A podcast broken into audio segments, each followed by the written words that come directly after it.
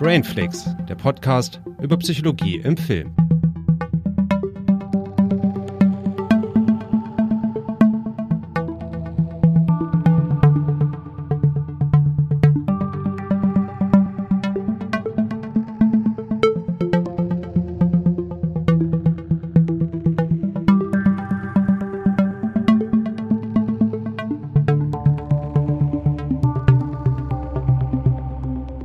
Und herzlich willkommen zu einer neuen Folge Brainflix. An meiner Seite ist die stets kompetente Christiane. Hallo Julius. Ja, und ich bin's, der Just. Die Christiane hat schon verraten. Vielen Dank.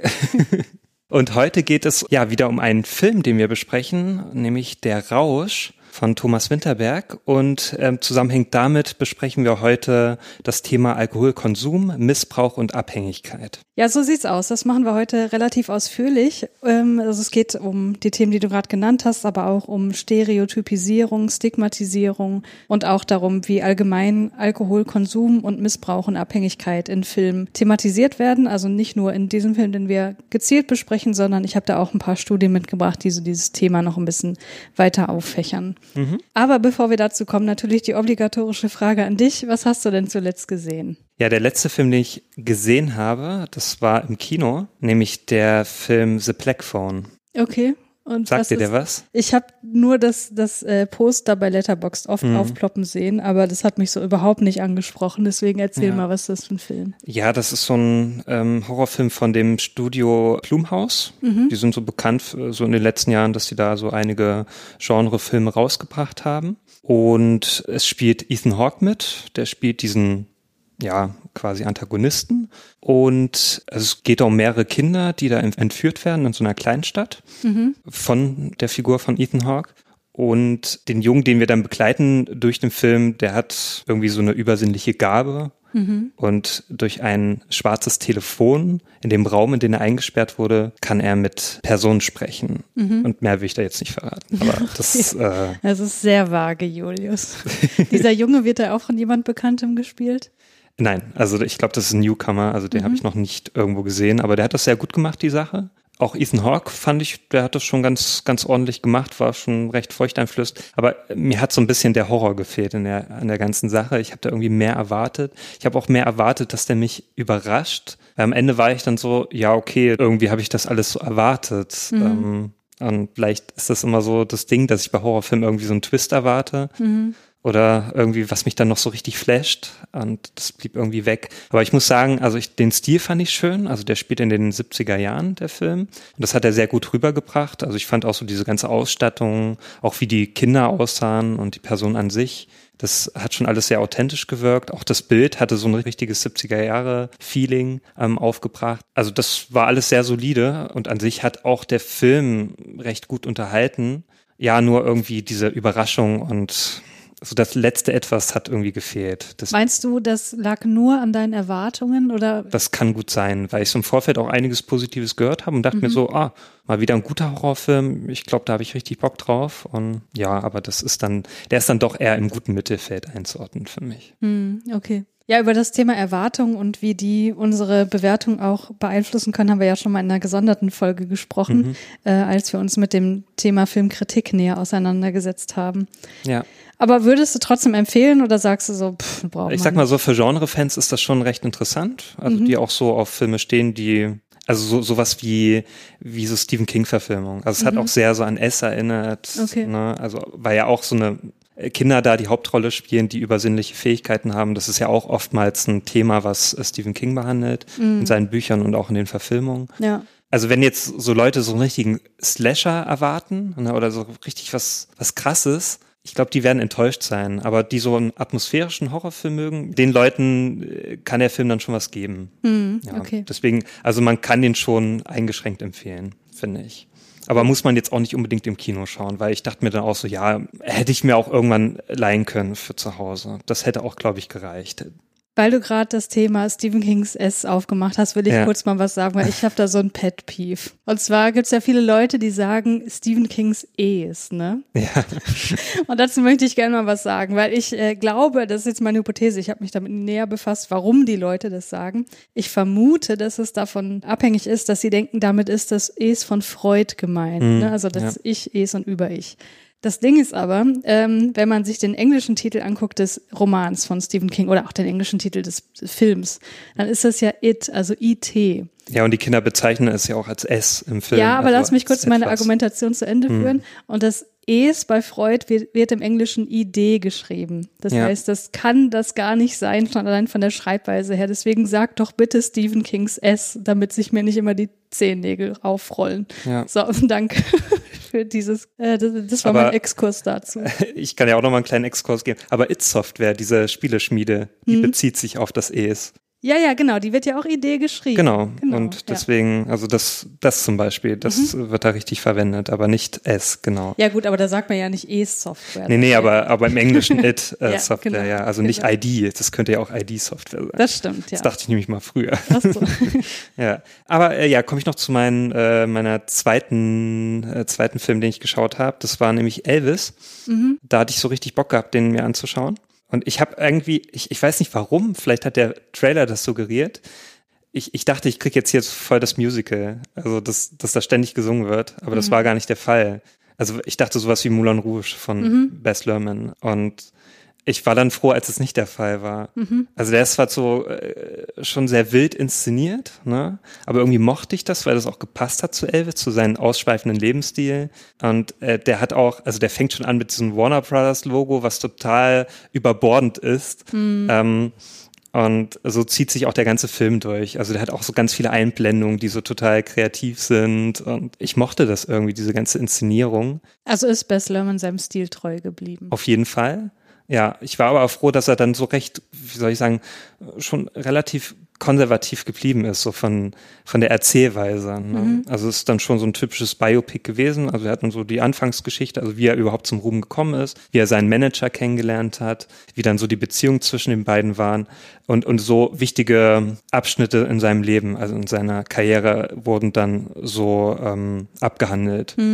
Und ja, der hat mich zum Schluss dann schon ziemlich bewegt. Okay. Weil das, man, man weiß ja so in etwa, wie Elvis Karriere dann geendet hat. Ne? Und ja, das war schon nicht so erfreulich zum Schluss. Und, ja, also mir hat er gefallen, so von der Inszenierung, von der Erzählung und auch vom Schauspiel. Also ich fand, Austin Butler spielt ja den Elvis Presley. Ich fand den echt überragend gut. Also kann man nicht anders sagen. Ja. Okay, Also wie er da auch performt hat als Elvis, also ich dachte wirklich, das ist der jetzt gerade da auf der Bühne. okay. Das hat er wirklich super hinbekommen. Und ich, man konnte auch gut bei diesem Film nachvollziehen, wie das wohl damals gewesen ist, diese Euphorie. Ne? Weil man hat dann so auch Szenen gesehen, wie er dann so seinen ersten Auftritte ha- hatte und wie da die Fans abgegangen sind. Also das hat schon einen ziemlich mitgezogen im Film. Ich habe da mal eine inhaltliche Frage dazu, ähm, Mhm. weil äh, unsere Kultur hat sich auch irgendwie weiterentwickelt und wie wir Rassismus und so weiter Ja. sehen und so weiter. Spielt das Thema kulturelle Aneignung da eine Rolle im Film? Ja, äh, das wird sogar, also es wird nicht so deutlich jetzt angesprochen, aber durch Schnitte wird das deutlich gemacht, weil der ist ja in einem schwarzen Viertel aufgewachsen, also in Slums eigentlich. Und man sieht halt, also durch eine Schnittfolge, dass er eigentlich Songs von äh, schwarzen Interpreten dann ähm, hat er übernommen Ja, genau. für seine und hat die als seine Songs ausgegeben. Also wer jetzt Also das wird auch kritisch so ein bisschen hinterfragt. Es wird nicht angesprochen, also es wird jetzt nicht äh, direkt gesagt, aber es wird durch diese Schnittfolge wird es deutlich gemacht, dass er sich Songs angeeignet hat von Mhm, Okay. Schwarzen. Also sagen wir mal so, der Film ist da nicht, zumindest nicht komplett blind, sondern thematisiert das.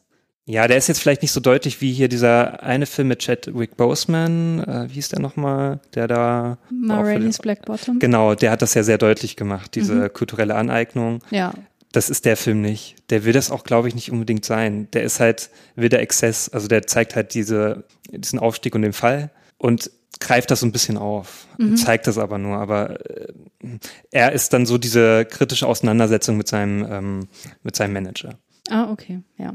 Ja, ich muss sagen, ich habe da irgendwie so gar kein Interesse dran, was erstens darin liegt, dass ich an Elvis kein Interesse habe und Mhm. zweitens, dass ich den Stil von Bess Lerman mittlerweile nicht mehr so richtig mag. Ich, also ich mochte The Great Gatsby schon nicht mehr so Mhm. richtig, weil ich habe das Gefühl, der wird auch zu seiner eigenen Karikatur. Ich, also Mhm. ich habe mich daran halt irgendwie satt gesehen. Also Romeo und Julia lieb ich ja über alle Maßen und Moulin Ja. Rouge mag ich auch total. Aber damit habe ich halt irgendwie auch genug, weißt du, wie ich meine? Ja, ich glaube, dann ist wirklich Elvis jetzt nicht unbedingt der Film, der dich dann so erfreuen wird. Ja. Ähm, ja weil der, der ist vielleicht eher auch Great, äh, Great Gatsby-mäßig, ja. Mhm. Das kann man wohl eher am besten vergleichen. Ja. Ja, der führt eigentlich das weiter, was er zuletzt gemacht hat. Ja, ja was waren denn deine letzten Filme, die du gesehen hast? Ja, ich würde auch zwei vorstellen. Ich habe gestern geguckt Aloners von Hong Mhm. Sang-eun. Das ist ein Debütfilm und dabei geht's um, ja, man kann grob sagen, um Einsamkeit Mhm. äh, in unserer heutigen, doch sehr digital geprägten Gesellschaft. Also es geht um, also Julius, dir möchte ich den auch persönlich ans Herz Ich habe legen. den schon auf meiner Watchlist, habe da schon einiges so gelesen. Ja. Genau, kannst du bei Mubi angucken, weil da geht's um eine Callcenter-Agentin. das heißt, äh, Kundenservice ist ja auch Ja, so dein ja. Ding. Die arbeitet für so eine Kreditkartenfirma und macht da halt so eine Kundenanfragen beantworten Mhm. und hat so ihren total eingespielten Tagesrhythmus und soll dann irgendwann äh, eine neue Mitarbeiterin einarbeiten.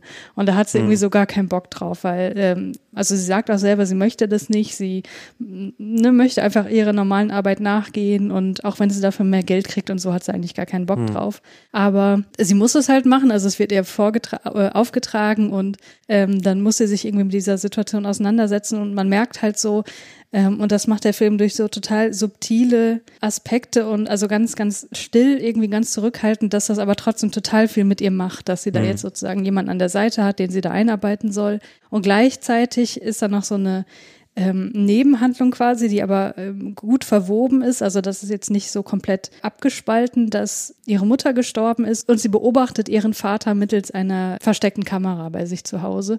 Und dann gibt's noch so einen Aspekt, ähm, also das Thema Geistererscheinungen spielt dabei auch noch eine Rolle. Aber das, also das hört sich jetzt irgendwie so, irgendwie so getrennt voneinander an, aber das ist alles total gut miteinander verwoben und letztlich geht's immer um zwischenmenschliche Nähe und Einsamkeit und Kommunikation und so. Das sind ja sowieso die Themen, mit denen hat man nicht, hat man mich immer so. Und deswegen, ich fand den total schön. Das war so ein Film, ich habe den geguckt und der hat nicht so viel mit mir gemacht während des Guckens. Ich habe halt geguckt und dachte, so, ja, ja, okay, hm, ja, Smartphone, bla bla, kenne ich, dass man da zu viel drauf guckt und nicht mit seiner Umwelt interagiert. Und sozusagen war ich während des Guckens emotional nicht besonders berührt oder so. Ja. Aber als er dann vorbei war, da dachte ich so, wow, okay, krass, das war schon ein krasser Film. Also das kam irgendwie so erst im Nachhinein. Ja, kenne ich das Gefühl bei Filmen, ja. Und deswegen, äh, also ich kann den sehr empfehlen. Äh, auf Mubi gibt's den Ja. Aloners. Genau. Und dann habe ich noch geguckt vor ein paar Tagen The 40-Year-Old Version von Radar Blank. Den gibt's auf Netflix. Ähm, das ist ein Film, der kam vor ein oder zwei Jahren raus. Und ich habe das Gefühl, der wurde von Netflix schon eine Zeit lang relativ präsent beworben, auch auf der Plattform. Aber in meiner Bubble hat den so gut wie niemand gesehen. Und ich frage mich so ein bisschen, woran das liegt, weil der ist wirklich gut. Es geht um eine fast 40-jährige schwarze Frau, die struggelt so ein bisschen mit ihrer Karriere. Ähm, die ist Theaterdramaturgin, also oder Drehbuchschreiberin, ne? Ja. Ver- versucht da so ein Stück auf die Beine zu stellen und merkt aber, dass sie da von ihrem Agenten in so eine Rolle reingedrängt wird, also dass sie da ein schwarzes Leben auf eine bestimmte Art und Weise porträtieren soll, mit der sie sich einfach nicht wohlfühlt und sie macht es halt dann aber trotzdem, weil sie auch irgendwie ihre Karriere weiter voranbringen möchte, aber eigentlich möchte sie gleichzeitig noch eine Rap-Karriere starten. Okay. Und äh, das ist halt für sie so der Weg, um sich wirklich auszudrücken. Und ähm, ich fand den wirklich total schön inszeniert. Der ist schwarz-weiß, die Bilder sind total toll, also richtig schön. Außer schwarz-weiß bin ich ja eh so ein Sucker für, ne, wenn, wenn ich das so sehe. Äh, wenn man das in heutigen Filmen einsetzt, ganz bewusst. Und ja, ich kann den wirklich sehr empfehlen, weil der porträtiert eben ja Aspekte, für die man als weiße Person einfach überhaupt keinen Blick hat, also auch gar keinen Blick haben kann. Und deswegen fand ich den total horizont erweiternd und darüber hinaus ist der aber auch noch total unterhaltsam, so weil ne, die ist auch recht witzig, so die, die Figur und ähm, ja, was sie da so auf die Beine stellt, gerade so im, im Rap-Bereich, das ist schon äh, echt, kann man sich schon gut ja geben. auch, also die Regisseurin hat da selber, ähm, spielt da selber die Hauptrolle. genau. Ah ja, okay. Ja.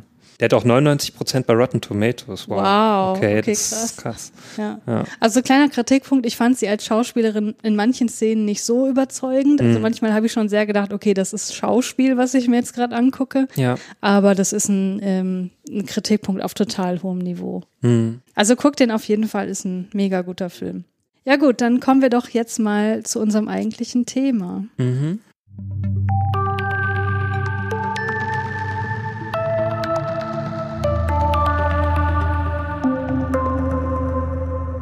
Wir haben geguckt, Der Rausch von Thomas Winterberg. Und bevor du uns die Filmfakten präsentierst, habe hm. ich noch eine Inhaltsangabe. Die Inhaltsangabe habe ich nicht selber geschrieben, die stammt aus der Süddeutschen Zeitung. Und da schreibt Johanna Adoyan das folgende. Der Rausch, der neue Film des dänischen Regisseurs Thomas Winterberg, handelt von vier Gymnasiallehrern, die, inspiriert von einer Theorie des norwegischen Psychiaters Finn Skaderud, ein Experiment unternehmen. Skaderuds These, der Mensch sei mit einem halben Promille Alkoholgehalt zu wenig im Blut geboren. Trinke er sich diese 0,5 Promille an und halte diesen Wert konstant, verändere sich das Leben. Der Mensch sei dann mutiger, lustiger, geistreicher, strahlender, leistungsstärker, kurz besser. Das wollen die vier Männer, die alle um die 40 und darüber sind und von den ewigen Verpflichtungen und Wiederholungen des Lebens ermattet ausprobieren. Sehr wichtig ist ihnen dabei die wissenschaftliche Komponente. Es soll schon aus einem seriösen Grund und mit guter Absicht gesoffen werden, was natürlich zugleich eine prima Entschuldigung fürs Trinken ist. Ja, also du hast ja schon gesagt, ähm, wir haben da Rausch geschaut. Im dänischen Original heißt der Druck, das heißt so viel wie Saufen. Und das ist ein Film aus dem Jahr 2020. Also der Film hatte dann am 12. September 2020 seine Premiere auf dem Toronto International Film Festival. Und hierzulande kam der auch, also auch gegeben durch die äh, Covid-19-Pandemie, kam er am 22. Juli 2021 dann in die Kinos. Und es handelt sich bei dem Film um ein dänisches Gesellschaftsdrama mit ja, komödiantischen Elementen. Und als Regisseur haben wir hier den Thomas Winterberg. Das ist ein dänischer Regisseur und Drehbuchautor. Und Winterberg wurde ähm, insbesondere als Mitbegründer der Dogma 95-Bewegung zusammen mit ähm, Lars von Trier bekannt. Daraus entstand auch sein erster international bekannter Film, Das Fest. Und er hat auch schon viele andere bekannte Filme gedreht, also wie zum Beispiel Die Jagd oder Am grünen Rand der Welt oder auch ein Film, den er zusammen auch mit Lars von Trier produziert hat. Also da hat zumindest Lars von Trier auch das Drehbuch geschrieben, nämlich Dear Wendy. Genau, als Produzenten haben wir hier Sisse Kraum Jorgensen und Kaspar Dissing und äh, Drehbuch geschrieben haben, also Thomas Winterberg selbst zusammen mit Tobias Lindholm. Tobias Lindholm hat auch schon oftmals zusammen mit äh, Thomas Winterberg Drehbücher geschrieben, also wie zum Beispiel auch Die Jagd. Oder er hat auch zu dem Oscar-nominierten Film A War das Drehbuch geschrieben und sogar zu einer Mindhunter-Folge, also diese Netflix-Serie, hm. hat er bei der ersten Staffel die sechste Folge, da hat er das Drehbuch dazu geschrieben. Für die Musik, da war der Mikkel Malta zuständig. Er ist ein dänischer Komponist und der hat auch schon öfter für dänische Filme die Musik beigesteuert, nämlich auch zuletzt zu Helden der Wahrscheinlichkeit oder auch zu The Salvation, also auch ein Film, also die beiden sind ähm, auch mit Mats Mikkelsen mhm. oder auch zu den Lars von Trier Film Antichrist. Und für die Kamera war der norwegische Kameramann Sturla Brandt Krovien äh, zuständig. Da fand ich das ganz cool äh, zu sehen, dass er die Kamera geführt hat zu dem Film Victoria, also diesen One-Shot-Film. Mhm. Und auch zuletzt jetzt zu dem Film The Innocence, der jetzt dieses Jahr in die Kinos kam, dieser norwegische Film, mhm. den ich auch unbedingt noch schauen möchte. Genau, und für den Schnitt war seine langjährige äh, Schnittpartnerin zuständig, nämlich Anne Osterud. Sie ist eine äh, norwegische Filmeditorin und äh, sie hat zusammengeschnitten mit den Janus Billiskov Jansen.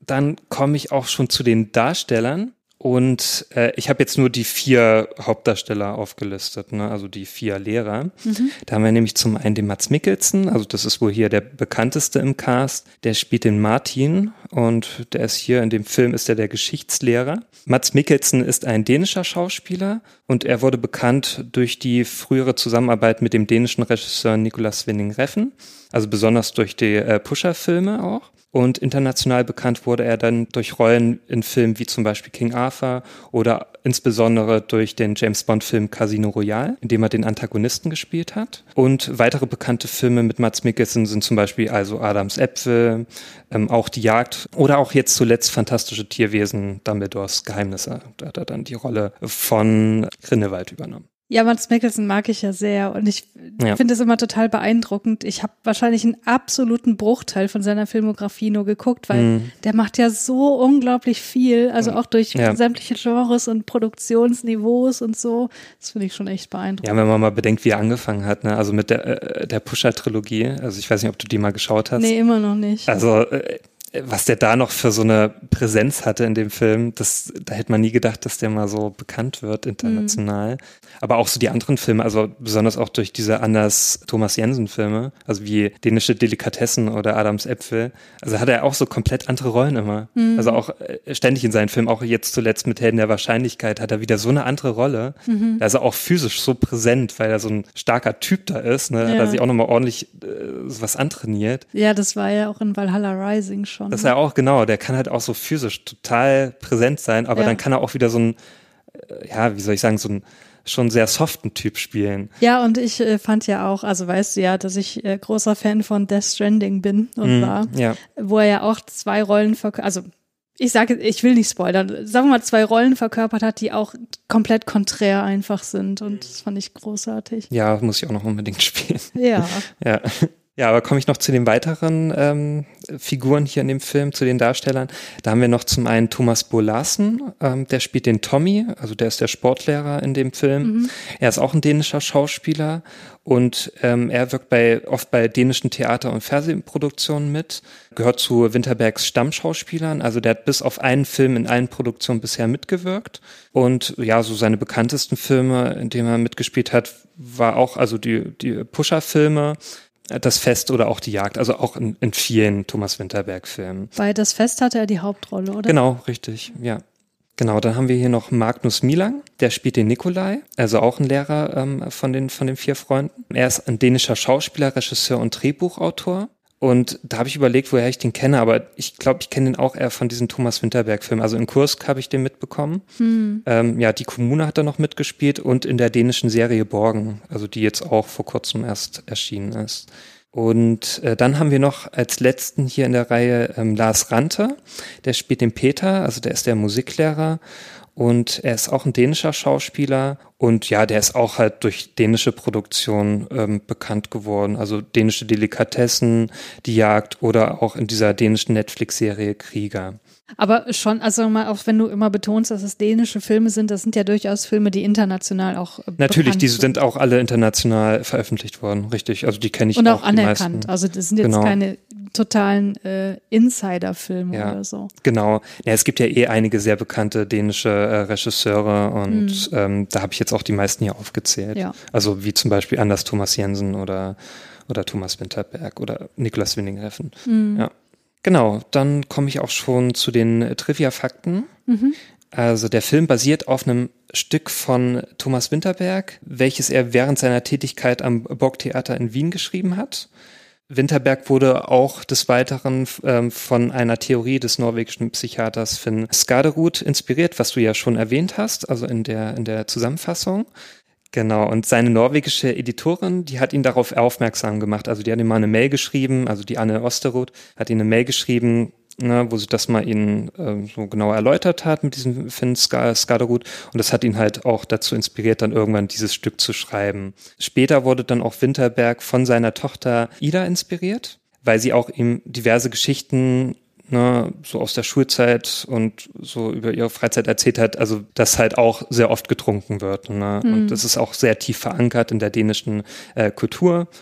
Genau. Diese Geschichten haben halt auch noch mal zusätzlich Winterberg dazu inspiriert, ähm, aus diesem Stück ein Drehbuch zu schreiben. Und Ida, also seine Tochter, sollte dabei auch die Tochter von Martin spielen, also den Hauptcharakter in dem Film. Mhm. Und der Film sollte anfangs auch einen eher düsteren Blick auf das Thema Alkohol werfen, was ja auch sicherlich viele mitbekommen haben im Zuge der Filmveröffentlichung. Ähm, vier Tage nach Drehbeginn starb Winterbergs Tochter Ida infolge eines Autounfalls und die Dreharbeiten wurden dann daraufhin erstmal eingestellt. Und er entschied sich aber dann dennoch, den Film fortzusetzen. Also er hat dann auch Rücksprache mit seinem Team gehalten. Also die haben dann auch ne, das besprochen, wie sie es dann weitermachen wollen. Mhm. Und er hat dann auch das Drehbuch zusammen mit seinem langjährigen Drehbuchpartner Tobias Lindholm dann äh, weitergeschrieben und auch sehr stark umgeschrieben. Dieser wurde dann auch eher positiver in seiner Prämisse. Und es sollte dann nicht nur um das Trinken an sich gehen, sondern auch eher um einen positiven Blick auf das Leben, hm. was der Film ja auch irgendwie schon deutlich macht. Auch so ein Rauskommen aus einer Krise im Leben. Also das mhm. sieht man ja dann auch zum Schluss. Ja. Ähm, ursprünglich waren auch die Alkoholszenen weniger komödiantisch angelegt. Und äh, Winterberg hat auch erstmal ein paar Versionen gedreht, die auch ernsthafter angelegt waren. Hat sich dann aber doch während des Drehs dann umentschieden, dass dann doch das ein bisschen lockerer inszeniert wird. Also zum Beispiel das im Supermarkt und so weiter. Ne? Da gibt's ja dann schon einige Szenen, äh, wo man dann auch eher schmunzeln kann. Mhm. Genau. Ähm, was ich dann auch noch, also äh, der, äh, die haben auch erstmal am Anfang mit echtem Alkohol gedreht.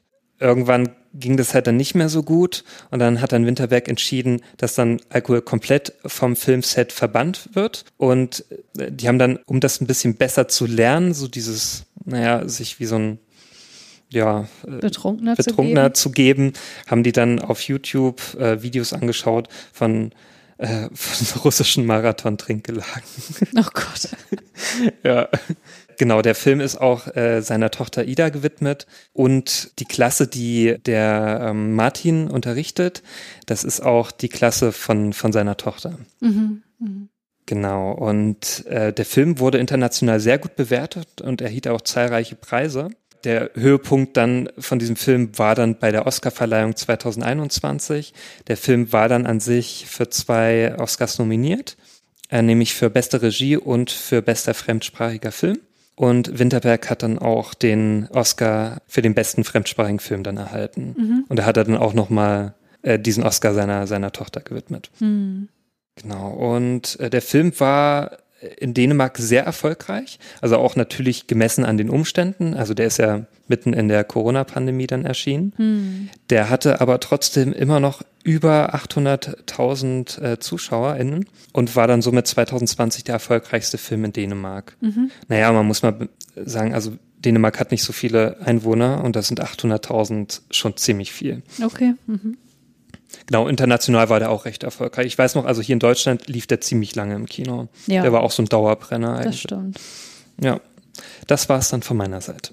Ja, jetzt haben wir schon ganz viel über die Rahmenbedingungen dieser Filmentstehung erfahren und wer da so mitgespielt hat und so weiter. Aber jetzt ist natürlich erstmal meine erste Frage. Wie hat der Film dir denn gefallen? Wie hast du, also wie oft hast du den schon gesehen und was ist so mhm. dein Eindruck gewesen? Ja, ich habe den ja 2021 im Kino geschaut da fand ich den schon sehr positiv, weil mich das auch überrascht hat, dass der jetzt nicht so einseitig mit dem Thema umging. Mhm. also ich fand es gut, dass der so mehrere Seiten aufgezeigt hat, dass er auch vieles so, auch den Alkohol so alltäglich dargestellt hat, also dass er in der Gesellschaft stark verankert ist. Das sieht man auch in sehr vielen kleinen Szenen, das fand ich sehr gut. Mhm. Aber dass der auch nicht sich zurückhält, auch wirklich aufzuzeigen, was halt Alkohol, also dass Alkohol auch wirklich Leben zerstören kann. Mhm. Ja, das, aber dass auch Alkohol dir eine gute Zeit bescheren kann. Ne? Und diese Differenziertheit, die hat mir halt sehr gefallen. Und natürlich die Darsteller an sich auch. Also die, die vier Hauptdarsteller, ich fand, die hatten so untereinander eine sehr gute Chemie. Mhm. Das liegt vielleicht auch damit zusammen, weil die auch schon oft miteinander gearbeitet haben, weil auch Thomas Winterberg hat die ja schon in sehr vielen Filmen ähm, zusammenarbeiten lassen. Das hat man sehr stark gemerkt. Ja, ich mag halt auch einfach Mats Mikkelsen. Also ich, den mag ich immer zuzuschauen, mhm. weil der halt so wandelbar ist. Und da hat er das auch super hinbekommen, diesen eher lethargischen Lehrer da, der nicht so richtig weiß, was er im Leben machen soll. Mhm. Dass er da irgendwie auch so festsitzt. Na, und kennt man ja auch irgendwie manchmal. Man muss auch sagen, der ist sehr kurzweilig. Ich habe den ja heute auch nochmal geschaut. Der lässt sich sehr gut weggucken. Ja, aber hat trotzdem genug Ernsthaftigkeit und genug Tiefe, um da sehr viel rauszunehmen. Mhm. Ja, und das gefällt mir eher, wenn er so vieles abdeckt. Ja. ja. Obwohl man sagen muss, so, die Inszenierung ist jetzt recht einfach gehalten. Der hat jetzt wenig Szenen, wo man sich so, sich so dachte, okay, das ist jetzt mal krass. Mhm. Ne? Also der konzentriert sich halt wirklich auch sehr stark nur auf die Charaktere und will auch gar nicht so richtig jetzt nebenbei noch äh, was bieten. Was ja vielleicht auch so aus der Dogma-Tradition genau, kommt, oder? Richtig, ja, das wollte ich auch schon fast sagen. Also Winterberg ist ja auch dafür bekannt, dass er eher reduziert dreht.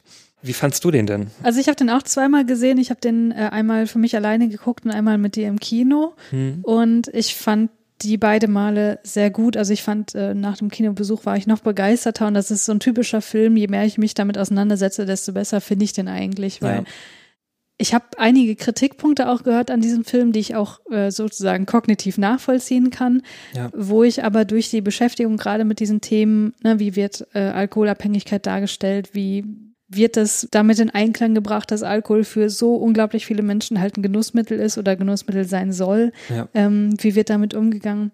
Ich finde, der Film macht das wirklich vorbildlich. Mit vielleicht einem kleinen Twist abgesehen, da kommen wir gleich bestimmt mhm. drauf zu sprechen, was ich damit meine. Aber generell bin ich schon sehr, sehr begeistert von diesem Film. Eben aus genau den Gründen, die du gerade schon gesagt hast, dass er es eben schafft, das Thema Alkoholkonsum und wie stark das in unserer Kultur verankert ist, differenziert darzustellen mit den Gefahren, die damit auch einhergehen, dass damit eben Leben zerstört werden können, also sowohl körperlich, dass man dran sterben kann, so, ja. aber dass eben auch soziales Leben kaputt gehen kann durch mhm. die Folgen, die durch Alkoholkonsum und Missbrauch entstehen. Und äh, das finde ich macht dieser Film wirklich total meisterhaft und das mit dieser äh, wirklich großartigen Inszenierung. Also Mats Mikkelsen, das hast, hast du gerade auch schön hervorgehoben, dass er so es gleichzeitig schafft, diesen Typen darzustellen, dass er irgendwie festsitzt in seinem Leben und ja. nicht so weiter nach vorne kommt und aber auch nicht irgendwie die Muße hat, großartig was zu ändern, sondern vielleicht so einen einfachen Weg raussucht und da bietet sich der Alkohol für ihn dann halt einfach an.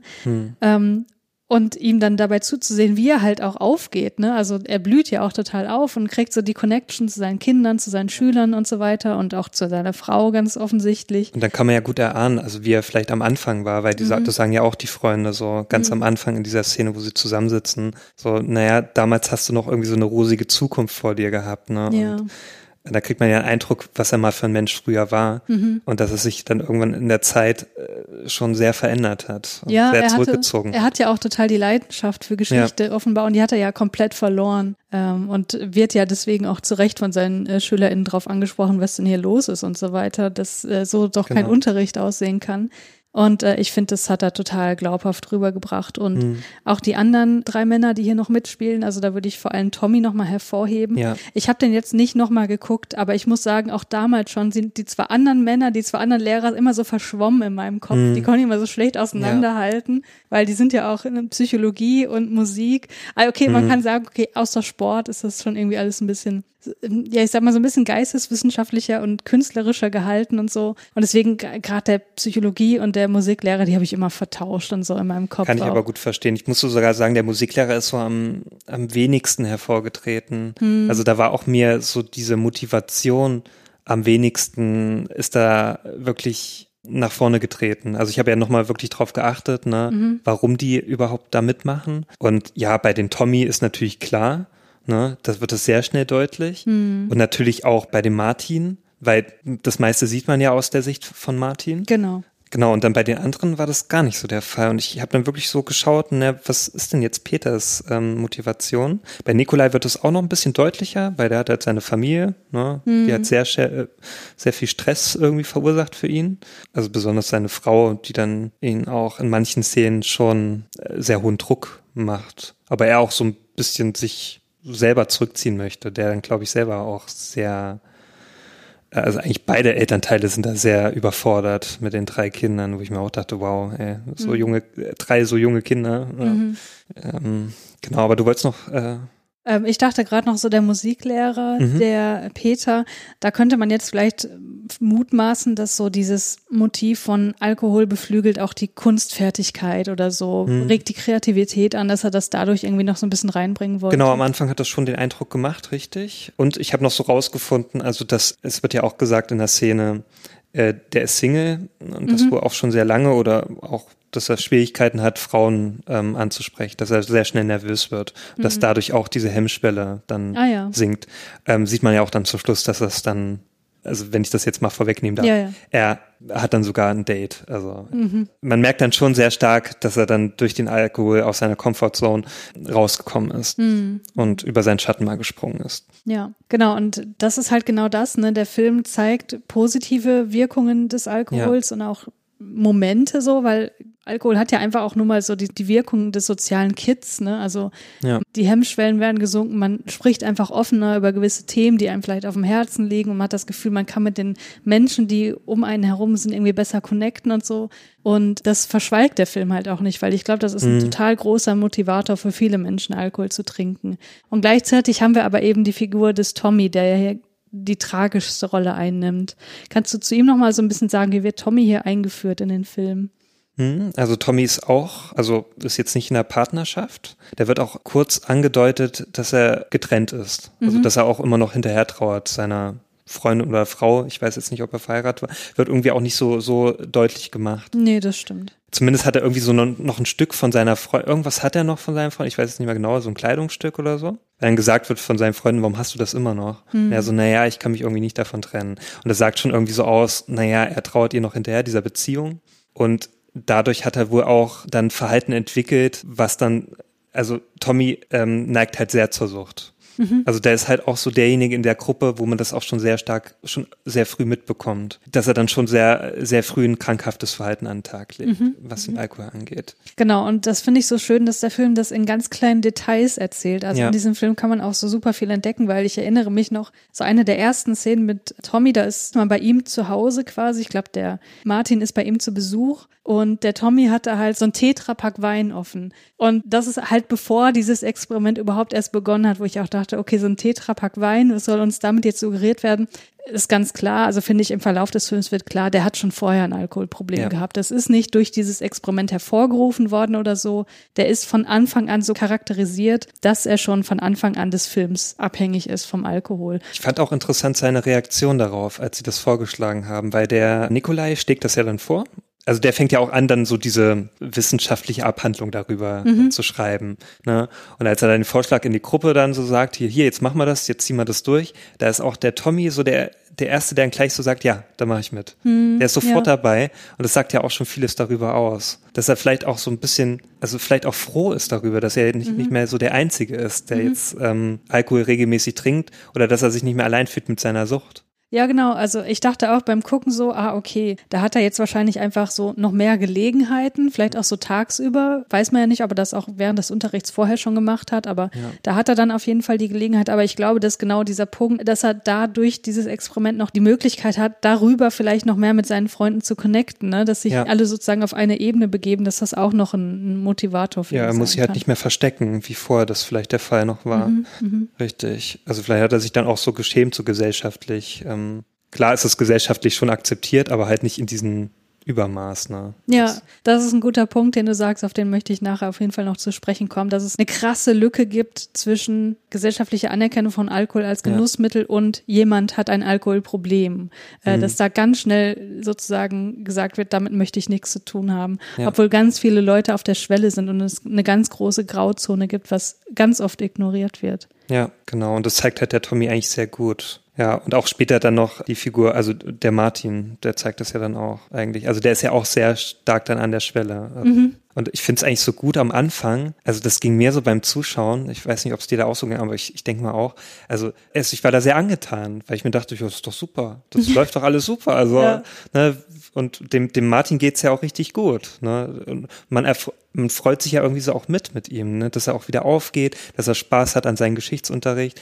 Ja, und dass ich mir auch selber denke, ich, ich glaube, ich wäre dann auch so, ne? Das ist wieder so diese Leidenschaft und ich mag das ja auch, wenn, wenn dann so Menschen Leidenschaft wieder mhm. so zeigen. Ne? Und das hat mich richtig erfreut bei dem Film. Mhm. Und dann dachte ich mir, oh, wenn das jetzt so weitergeht, ist ja super. Ja, Aber ja. natürlich nicht, ja. weil natürlich die Gruppe dann auch den Fehler macht, was natürlich sehr schnell deutlich wird. Die erhöhen natürlich den, den Konsum. Ja, angeblich, um das Experiment weiter auszureizen. Lass mich mal kurz eine Zwischenbemerkung machen. Diese Theorie ist natürlich kompletter Bullshit. Ne? Das okay. ist auch keine wissenschaftliche Theorie oder so. Das ist, ist ja eine These eigentlich eher. Ne? Ja, ja, eine Hypothese kannst du sagen, genau. Aber es hat einfach überhaupt keine wissenschaftliche Fundierung, dass da irgendwie der Mensch Mensch geboren wurde mit zu wenig Alkohol im Blut. Also das habe ich mir das schon ist Bullshit. Gedacht. Das ist insofern auch totaler Bullshit, dass gerade der Psychologielehrer da dieses Experiment leitet, mhm. um das zu überprüfen. Also da kann man auch schon sehen, okay, dem ist nicht daran gelegen, da jetzt eine wissenschaftliche Arbeit draus zu machen oder so. Das hm. suggeriert der Film zwar immer wieder, da gibt es auch ja. diese Schwarzblenden und so, wo dann ne, äh, Stadien des Experiments niedergeschrieben werden und so, aber das hat, das ist alles kompletter Quatsch. Ja, ich hatte eh mal das Gefühl gehabt, so ernst wird das jetzt auch nicht unbedingt genommen. Nee, nee, nee, wird's auch nicht. es wird eigentlich nur als Vorwand genommen, genau, um mal ordentlich ein, ja. zu trinken. Aber ich möchte gerne nochmal auf die Figur des Martin zurückkommen und mhm. ähm, nochmal an den Anfang des Films springen, weil wir sehen die vier Männer ja dann am Anfang bei dieser, ist das eine Geburtstagsfeier oder? Genau, der ähm, Nikolai, der ist 40 geworden und das feiern die. Genau. Viert. Und äh, da geht's ja auch, also da nimmt das Thema Alkohol ja auch schon eine Rolle ein, weil Martin mhm. sagt, da, ah, ich muss noch fahren, ich kann eigentlich gar nicht. Und dann sagen die anderen, oh, hier gibt's aber so einen geilen Champagner und so einen mhm. geilen Wein und jetzt trink doch mal und so. Und äh, erzähl mal, wie Martin darauf reagiert. Genau, also der Martin, der ist ja erstmal sehr zögerlich und als er dann doch seinen Wein bekommt, trinkt er das in einem Zug aus und er guckt sogar, also ich weiß nicht mehr, wer das ist, aber ein Freund, ich glaube der Nikolai, guckt ihn da großäugig an, hm. ähm, ist dann schon sehr erstaunt und das zeigt ja dann schon einiges. Ähm, ja, was zeigt das? Was hat dir das gezeigt? Was waren deine Gedanken? Ja, dass er jetzt nicht so ein gesundes Verhältnis hat zum Alkohol. Mhm, mhm, vielleicht auch in seiner Vergangenheit, dass er da schon einige Momente hatte, ja. dem er schon ähm, den Alkohol vielleicht verfallen ist. Ja, weil also die wenigsten trinken ja jetzt Wein so schnell aus. Mhm. Na, also ich würde das jetzt auch nicht machen. Ich nipp da immer eher dran bei Wein. Mhm. Ähm, das Einzige, was ich in einem Zug austrinke, ist ein kurzer. ja, gut, die sind halt auch Aber das macht man ja auch. Ja, ja aber genau das, das finde ich halt, das ist wieder so ein subtiler Hinweis drauf. Das spricht der Film nie aus, dass er mhm. irgendwie in der Vergangenheit ja. mal ein Alkoholproblem hatte. Aber an solchen Cues wird es halt deutlich. Ne? Ja. Es gibt ja später auch nochmal eine Szene, wo es zu einem kompletten Alkoholexzess kommt. Oh ja. Wo er ja auch eigentlich gar nicht mitmachen will und dann aber doch wieder in die Situation reingerät und dann aber volle Kanne mit dabei ist. Also er ist so ein bisschen derjenige, der immer so auf der Schwelle steht. Ne? Er möchte genau. eigentlich gar nicht oder vielleicht schon, aber er ist sich unsicher und weiß vielleicht um die Wirkung und weiß, ja. dass das zu Kontrollverlust führt, weil das in der Vergangenheit vielleicht schon mal der Fall war. Ja. Aber ja, lässt sich dann doch immer wieder drauf ein oder verfällt dem Alkohol dann. Ja, ich finde noch so der stabilste ist dann noch so der Musiklehrer, also der Peter. Da kriegt man das auch am wenigsten mit. Also bei den Gelagen macht er dann schon mit. Mhm. Und bei den Nikolai, okay, da sieht man schon, der hat dann auch mal einen Ausfall.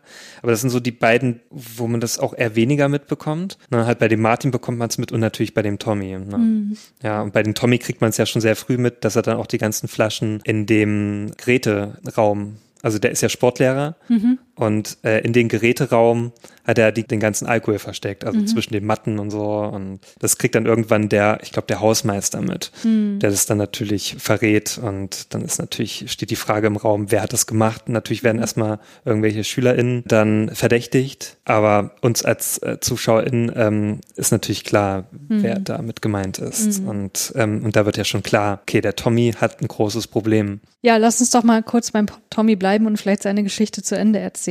Hm. Wie geht's denn mit ihm weiter, äh, wenn dann das Experiment in vollem Gange ist?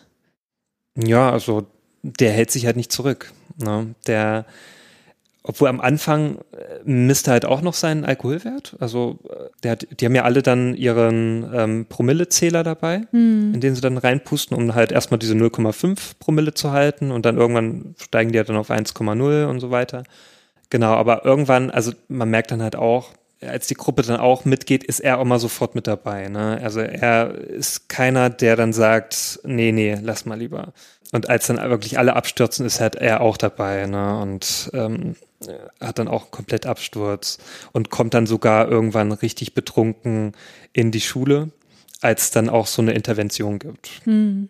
Und dann ist es so, also man sieht ihn dann äh, zuletzt, ist, ist er vom Dienst suspendiert. Ähm, dann kommen ihn auch seine Freunde oftmals besuchen, weil sie sich dann auch Sorgen machen, ne, weil das dann wirklich Überhand genommen hat. Also er kann sich dann auch nicht mehr zurückhalten.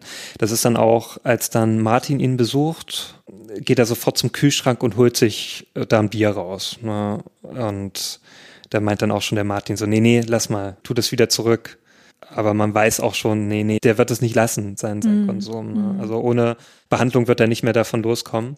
Und das äh, hat dann sein Ende damit, dass er dann auf See fährt, also mit, seinen, mit seinem Boot und dann da stirbt mm. auf hoher See. Ja.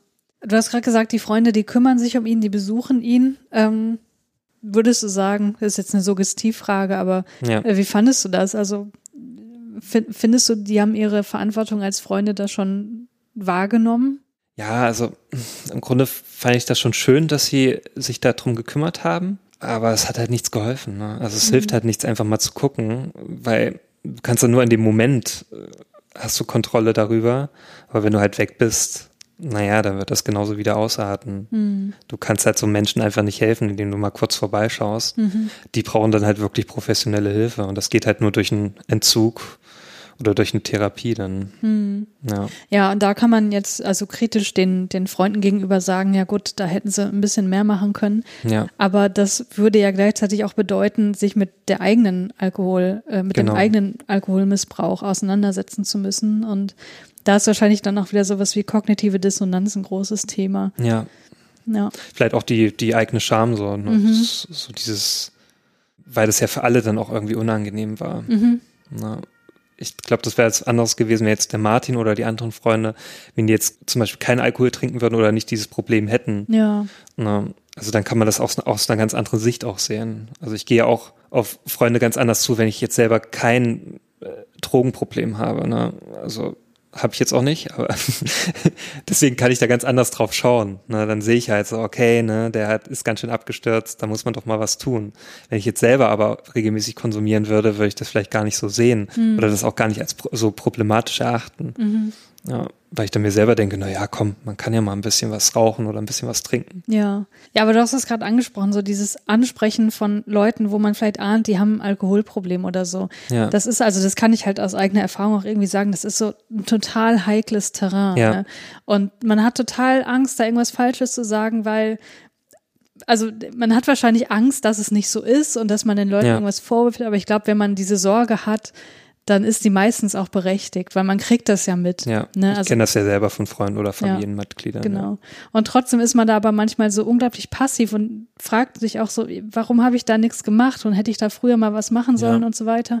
Aber ich glaube, das ist, also ich will damit jetzt niemanden entschuldigen oder so, aber ich glaube, dass es einfach eine total menschliche Reaktion ist. Ja, also ich kenne zum Beispiel selber ähm, von Freunden, dass die dann sehr gereizt reagieren. Also wenn ich mal was gesagt habe, deswegen habe ich dann auch mir angewöhnt, dann eher lieber nicht zu sagen oder durch das irgendwie anders rüberzubringen. Aber das ist halt sehr schwierig. Also das kenne ich so ein bisschen selber, als ich selber noch geraucht habe. Da war ich halt auch sehr gereizt, wenn das jemand angesprochen hat, weil natürlich dann dich ertappt fühlst. Und so kann ich mir das auch vorstellen bei anderen, also die zum Beispiel eine Alkoholsucht haben oder eine Drogensucht, dass sie sich dann auch ertappt fühlen. Und das ist ja dann auch eher eine Schwäche, die sie dann zugeben müssen. Ja, es ist vermeintlich eine Schwäche, aber eigentlich ist das ja eine Stärke, sich das einzugestehen. Ja, Ja. na klar, klar. Aber für die wirkt es erstmal wie eine Schwäche, ne? weil du hast ein Problem und das, damit musst du dich jetzt auseinandersetzen. Ja, jemand, der sich äh, auf jeden Fall irgendwie auf irgendeine Art und Weise damit auseinandersetzt, ist ja der Martin. Lass uns nochmal zu ihm zurückkommen, Ja. weil neben der Frau von Nikolai spielt ja eigentlich auch nur eine andere Frau hier eine Rolle, nämlich die Frau von Martin, die hier Genau. etwas mehr Screentime auch bekommt, was ich persönlich schade finde, weil Alkoholmissbrauch und Abhängigkeit bei Frauen ist halt auch nochmal ein interessantes Thema, was man hier hätte beleuchten können, was der Film aber wahrscheinlich bewusst auch einfach nicht macht. Also Ja, ähm, jetzt nicht wirklich als Kritikpunkt, aber ist halt einfach nochmal eine andere Perspektive, die hier außen vor bleibt. Aber erzähl nochmal, wie das mit Martin und seiner Frau weitergeht und wie das eskaliert und wozu es dann am Ende kommt. ja, also am Anfang des Films sieht man ja oder bekommt man sehr schnell mit, dass die sich in der Ehe sehr auseinandergelebt haben. Also da ist kaum noch irgendwie so ein Miteinander. Also er fragt ja dann selber auch, als er so mitbekommt, also auch durch seine, seine Klasse, die ihn das sehr deutlich gemacht hat, fragt er auch so näher, ne, wie wirke ich denn auf dich und so. Ne? Und da weiß sie auch erstmal nichts irgendwie dazu entgegnen. Ja, und sie sagt halt nur so, ja, du hast dich halt schon ganz schön verändert. Das ist ja auch dann der Stein des Anstoßes, warum er dann bei diesem Experiment mitmachen möchte. Oder das überhaupt dann auch erstmal für sich ausprobiert. Durch dieses Experiment, durch seinen Alkoholkonsum, wird er dann selbstsicherer und wird auch wieder selbstsicherer in der Beziehung an sich. Also er versucht ja dann auch wieder mehr zu unternehmen, nicht mehr so unsichtbar zu sein in der Beziehung. Ja, einfach auch wieder mehr im Moment zu sein. Ne? Der Genau. wirkt ja schon, ohne dass ich da jetzt irgendwie tiefergehend drüber nachgedacht habe, aber der würde, glaube ich, schon einige Kriterien für eine Depression auch erfüllen am Anfang. Auf jeden Fall, ja. Also der ist ja wirklich lethargisch. Also der, der lebt ja nur noch vor sich hin. Ja, genau. Ja. Der hat halt komplett die Verbindung zu seiner Umwelt verloren. Ne? Also Ja. er redet ja auch nicht so richtig mit seinen Kindern, mit seiner Frau offenbar auch Ja. nicht. Und da scheint so jedes Interesse seiner Umwelt gegenüber verloren gegangen zu sein. Genau, und das sagt ja die Frau irgendwann auch. Also sie sagt ja wirklich, ja, du bist komplett unsichtbar, du bist einfach nie für uns da. Und, und das war schon wohl eine sehr lange Zeit so. Und Vielleicht hat das die Frau angesprochen. Man weiß es nicht. Also es wird auch jetzt nicht so deutlich gemacht, wie lange mhm. das jetzt schon der Fall ist. Aber ich denke, sie hat auch irgendwann aufgegeben. Dann gesagt, ja, okay, dann lasse ich ihn halt und mhm. bringt ja irgendwie eh nichts mehr. Ja, und dann kommt das Experiment und er lebt richtig auf und kriegt die ja. Connection zurück. Und äh, wie geht es dann weiter? Ja, also der organisiert dann auch eine Kanufahrt mit seiner Familie und hat dann auch wieder nach sehr langer Zeit ähm, Sex mit seiner Frau. Sie ist dann selber erstaunt, äh, mhm. äh, dass er wieder so voller Energie ist und voller Leidenschaft. Ähm, aber das ist dann nicht von langer Dauer. Weil der ist dann wirklich an dieser Schwelle. Ne? Mhm. Also eigentlich hätte er das so halten sollen am besten äh, oder vielleicht wieder reduzieren sollen. Ja, ja. Ähm, weil dann kommt ja diese Szene, an dem dann seine Freunde ne, so diesen Abend zu vierter haben und sich da Cocktails zusammenmischen und natürlich den nächsten Schritt erreichen möchten.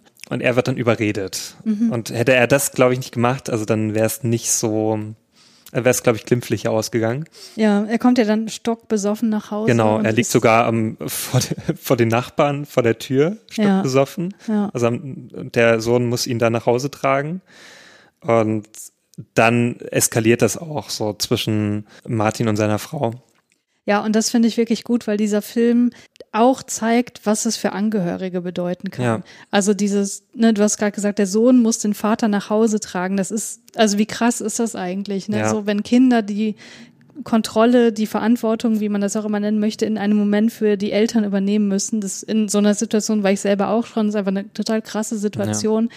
wo sich auch ganz viel an der Sicht auf die eigenen Eltern ver verändern kann.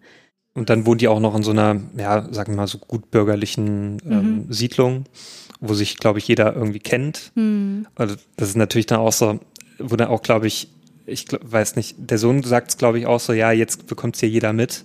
Ist natürlich auch so für die Familie, naja, jeder weiß es dann irgendwie, dass mhm. der Vater ein Alkoholproblem hat. Und natürlich, wenn man diese Schwelle überschreitet, ist es dann gesellschaftlich nicht angesehen. Ne? Mhm. Du kannst bei jedem Fest sonst wie sturzbetrunken sein, aber ja. wenn du halt dann irgendwann diese Schwelle überschreitest und die dann auch mitbekommen, du hast ein Suchtproblem, dann bist du natürlich irgendwann ganz unten wieder. Mhm. Ne? dann bist du nicht mehr so toll angesehen. Mhm. Ja, weil dann bist du nicht mehr der lustige Typ auf der Party, der mal ein paar Sprüche bringt. Also, ja, ja, genau. Genau, und ja, ähm, ja, und dann entlädt sich auch vieles bei der Frau. Also sie macht ihnen dann viele Vorwürfe, na, du bist nicht für uns da, du bist unsichtbar und so weiter. Also eigentlich das alles, was sie so, was sich so die Jahre angestaut hat, hm. was sie auch nie so wirklich ausgesprochen hat. Und dann kommt sogar noch raus, äh, zumindest äh, wird das schon sehr deutlich gemacht, dass sie wohl eine Affäre hatte, also, weil dann auch so eine Frage stellt, so hattest du schon andere und so und dann sagt, das bejaht sie eigentlich dann äh, mhm. schon. Ja, und dann sind die erstmal äh, getrennt. Ja, lass uns jetzt noch ein bisschen weiter nach vorne schreiten. Also sie trennen sich ja letztendlich dann tatsächlich und lassen sich doch auch scheiden, oder? Zumindest. Nee, scheiden nicht. Äh, die sind erstmal getrennt voneinander. Ähm, am Ende ist es dann so, dass sie dann wieder so ein bisschen zusammenfinden. Also das Ende ist eigentlich, dass er dann mit ihr wieder schreibt und sie sich gegenseitig schreiben, so ich vermisse dich und ich dich auch und so. Hm. Dass, dass man merkt, okay, er hat wieder sein Leben so etwas im Griff hat wohl dann auch wieder einiges gut gemacht bei ihr. Also eigentlich bekommt man bei den drei Freunden, also abgesehen von Tommy, bekommt man damit, die haben sich wieder in den Griff bekommen. Die haben es durch, durchgestanden, die haben einiges wieder gut gemacht. Man sieht es ja auch zum Beispiel bei dem Peter, merkt man ja dann schon, er konnte sich mehr öffnen. Für ihn hat sogar einen positiven Effekt gehabt, dass er dann sogar schon ein paar Dates hatte mit einer Frau, die er kennengelernt hat. Ja, also er ist sogar noch ein bisschen offener geworden. Hm. Aber mal ganz ehrlich, ich meine, die, die Probleme, die Martin am Anfang hatte, die hm. sind ja nicht weg, weil er da den, den Komplettausfall hatte und es dann zum Eklat kam und sich kurz mal alles entlädt hat und dann sind sie wieder einander, ähm, haben sie sich einander wieder angenähert.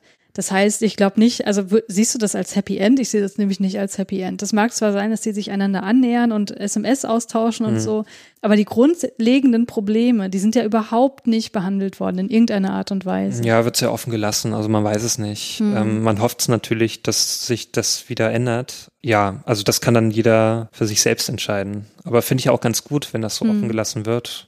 Ja weil im Grunde schlägt sich da der Film nicht auf irgendeine Seite. Mhm. Er sagt jetzt nicht hier, na, wenn ihr Alkohol trinkt, ist ganz böse, dann endet ihr alle so wie Tommy, mhm. sondern der zeigt ja auch einige Seiten auf, dass man, also zum Beispiel sieht man ja zum Schluss dann die drei Freunde, also Nikolai, Peter und der Martin, dass sie ja dann bei diesem Abschluss, also das spielt ja alles so ungefähr in einem Schuljahr hm. ne, und das endet ja dann mit dem Schulabschluss. Also die mhm. ganzen Absolventen feiern da eine Party und äh, die drei Lehrer feiern damit schon recht ausgelassen und äh, Martin legt sogar noch einen tollen Dance hin. Hm.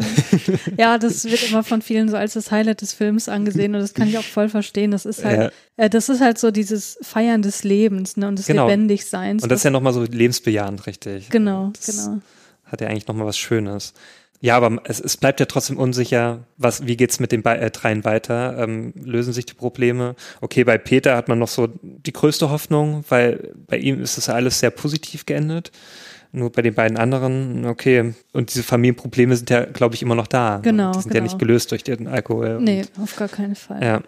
Ich glaube aber, dass das auch genau der richtige Weg ist, das offen zu lassen, weil der, um, der gesellschaftliche Umgang mit Alkohol, der ist halt super ambivalent. Ja. Und deswegen hättest du da, also hätte ich das falsch gefunden, wenn er sozusagen am Ende so alles so komplett positiv darstellen würde oder alles komplett negativ.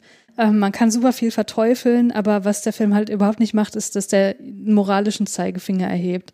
Ja. Der zeigt, wie es sein kann, der zeigt, wie es oft ist, aber dass wir Menschen nun mal Menschen sind und äh, ja, der Alkohol einfach eine wichtige Rolle in unserem gesellschaftlichen Leben spielt und manche ja. Personen eben leider das Ganze nicht kontrolliert genießen können, so. Genau, also die Probleme werden ja immer bleiben. Ja. Also es gibt ja nicht, das ist ja immer so, deswegen ist es ja auch so schwierig, äh, trocken zu werden. Ne? Mhm. Also klar, du kannst halt zehn Jahre trocken sein und kannst trotzdem wieder einen Rückfall haben. Ne? Ja. Und dann fangen die Probleme wieder von vorne an das geht nie weg. Also, also ich, ich kenne das nur so vom Rauchen, dass ich manchmal immer noch so dran denke, ich werde bald mhm. wieder rauchen und so. Und ich habe trotzdem immer, ich habe nach zehn Jahren immer noch Angst, dass ich irgendwie anfange wieder zu rauchen, ja. weil das so, so tief in einen drinne sitzt. Und so kann ich mir das vorstellen für welche, die halt alkoholabhängig sind. Ja, ne? genau. Also da ist auch mal diese Angst da, und dass, dass die Probleme wiederkommen. Und das kann ja nur mal so ein kleiner Anstoß sein, wie zum Beispiel bei den Tommy, ne? dass mhm. die Freunde sagen, hier, komm, lass uns das mal machen und dass er, dass er dann da mitmacht mhm. und dann verfällt er wieder. Wer weiß, also vielleicht war Tommy wirklich davor stark alkoholabhängig, man hat es nicht mitbekommen. Mhm. Jetzt äh, würde ich gerne noch zu meinem einen Kritikpunkt kommen oder zu diesem einen, zu dieser einen Szene, wo ich nicht so richtig weiß, was ich damit anfangen soll. Und zwar hm. hat ja am Ende dieser eine Schüler eine Abiturprüfung und ja. Äh, hat so voll den Blackout und weiß gar nicht mehr weiter. Und dann sagt ja der Psychologielehrer, der Nikola, ja, ich habe da äh, einen heißen Tipp für dich, pass mal auf, geh mal auf Toilette und trink da mal einen Schluck Alkohol. Und dann läuft es ja wirklich besser für ihn. Ne? Dann besteht ja. er wirklich die Prüfung. Und äh, was machst du aus dieser Szene? Weil das ist ja schon erstmal A, eine krasse Grenzüberschreitung, dass du als Lehrer deinem Schüler sagst, trink mal bitte Alkohol, dann läuft's. Mhm. Ähm, auch wenn man weiß, okay, er hat irgendwie diese Erfahrung gemacht und weiß, dass es keine Ahnung, die Denkvorgänge ein bisschen beschleunigen kann, äh, bis zu einem gewissen Promillegrad vielleicht. Aber was bedeutet das jetzt quasi für die Aussage des Films? Und da habe ich halt in Bezug auf diese Filme auch äh, Kritiken gelesen, die gesagt mhm. haben, ja, jetzt ist es ja doch wieder eine Verherrlichung. Wie würdest du darauf reagieren oh, oder wie hast schwierig. du das? Ja, ich fand es auch ein bisschen problematisch, weil ich mir dachte so, naja, also ich, man weiß ja auch nicht, wie alt er ist. Also ist mhm. er minderjährig, er scheint schon minderjährig noch zu sein. Und dann so einen minderjährigen Schüler das dann noch so bewusst anzudrehen. Ob es da nicht ein anderes äh, Mittel gegeben hätte. Äh, ja, hm. sicherlich hätte es das gegeben. Ja, also ich fand das schon ein bisschen fragwürdig, diese ja. Entscheidung. Ich weiß, also es gab ja jetzt auch nicht irgendwie so eine Konsequenz. Das ist eben genau das, also ja. der Nikolai hat ja keine Konsequenz nee, dafür erfahren. Das wäre ja was anderes gewesen, wenn es dann irgendwie rausgekommen wäre. Ne? Also, hm.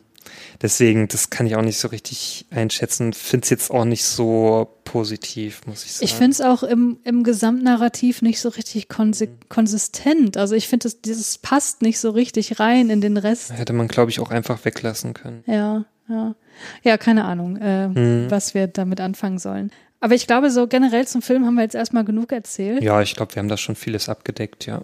Und wir kommen jetzt in dem weiteren Verlauf auch sicherlich nochmal drauf zu sprechen, wenn wir uns jetzt ein bisschen dezidierter mit Alkoholabhängigkeit auseinandersetzen wollen. Und da ist erstmal die Frage, äh, was ist eigentlich Sucht und was ist Abhängigkeit? Hast du da irgendeine Hypothese, was man wann benutzt? Oder ist das für dich einfach synonym?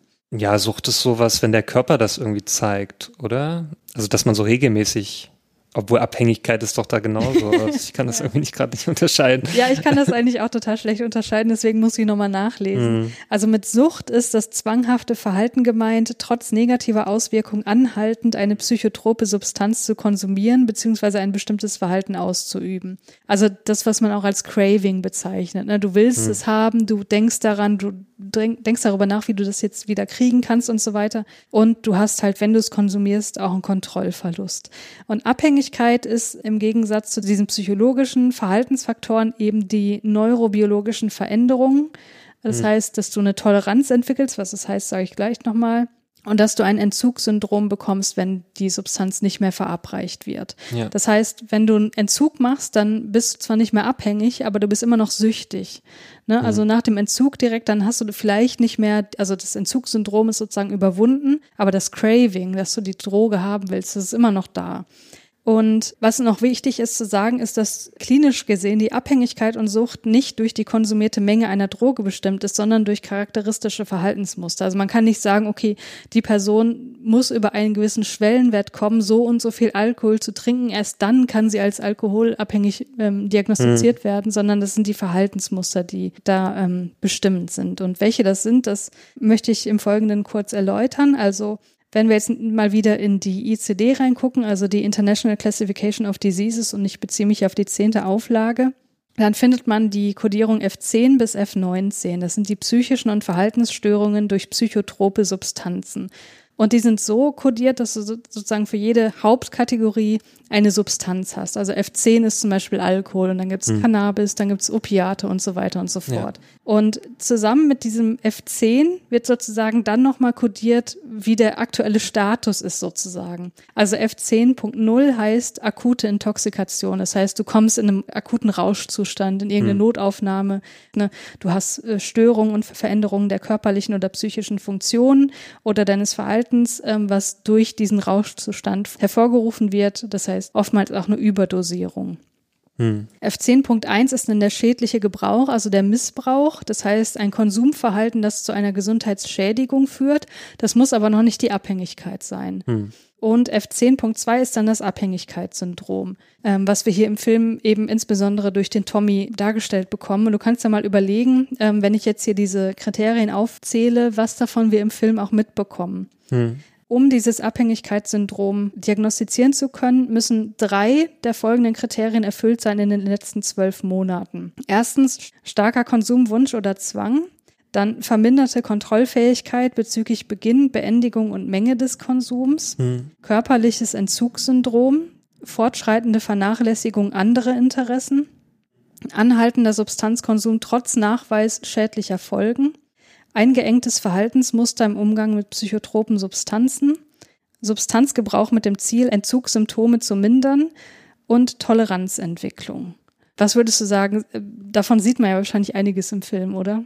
Genau, also besonders äh, anhand äh, der Figur von, also von Tommy. Hm. Da wird das sehr, sehr stark gezeigt, obwohl der jetzt nicht so das Körperliche so stark gezeigt wird. Also es mhm. wird jetzt nicht irgendwie in Nahaufnahme gezeigt, wie jetzt der Tommy rumzittert oder sowas. Oder also das wird eigentlich gar nicht so sehr thematisiert. Also das ist dann zum Beispiel eher ein Film wie zum Beispiel hier Flight mit Denzel Washington. Da bekommt mhm. man das sehr stark mit dieses körperliche. Das Entzug sind genau. Allem, das ist ja. hier gar nicht so der Fall. Also da wird eher so der Konsum gezeigt und einfach dieses Ausarten. Ne? Aber ich finde schon, dass man es ihm körperlich auch ansieht. Ja, der ist natürlich irgendwann auch ähm, schon stark gezeichnet. Ja, aber es jetzt, es wird jetzt nicht so ausgerollt, so stark. Mhm. Es wird immer nur in Nuancen gezeigt. Ja, oder zum Beispiel auch wird das später gezeigt in seiner Wohnung von Tommy, also die ja dann schon stark vernachlässigt ist, mhm. weil er dann auch sagt zu Martin hier, du hast ja meine Wohnung sauber gemacht, weil die sah wohl nicht mehr so dolle aus. Ja, ja. Genau, also ich finde auch, dass der durch die Figur des Tommy hier das Abhängigkeitssyndrom ganz gut dargestellt wird. Ja. Ähm, ich würde noch mal kurz auf die Toleranzentwicklung ein bisschen näher eingehen wollen. Also Toleranz,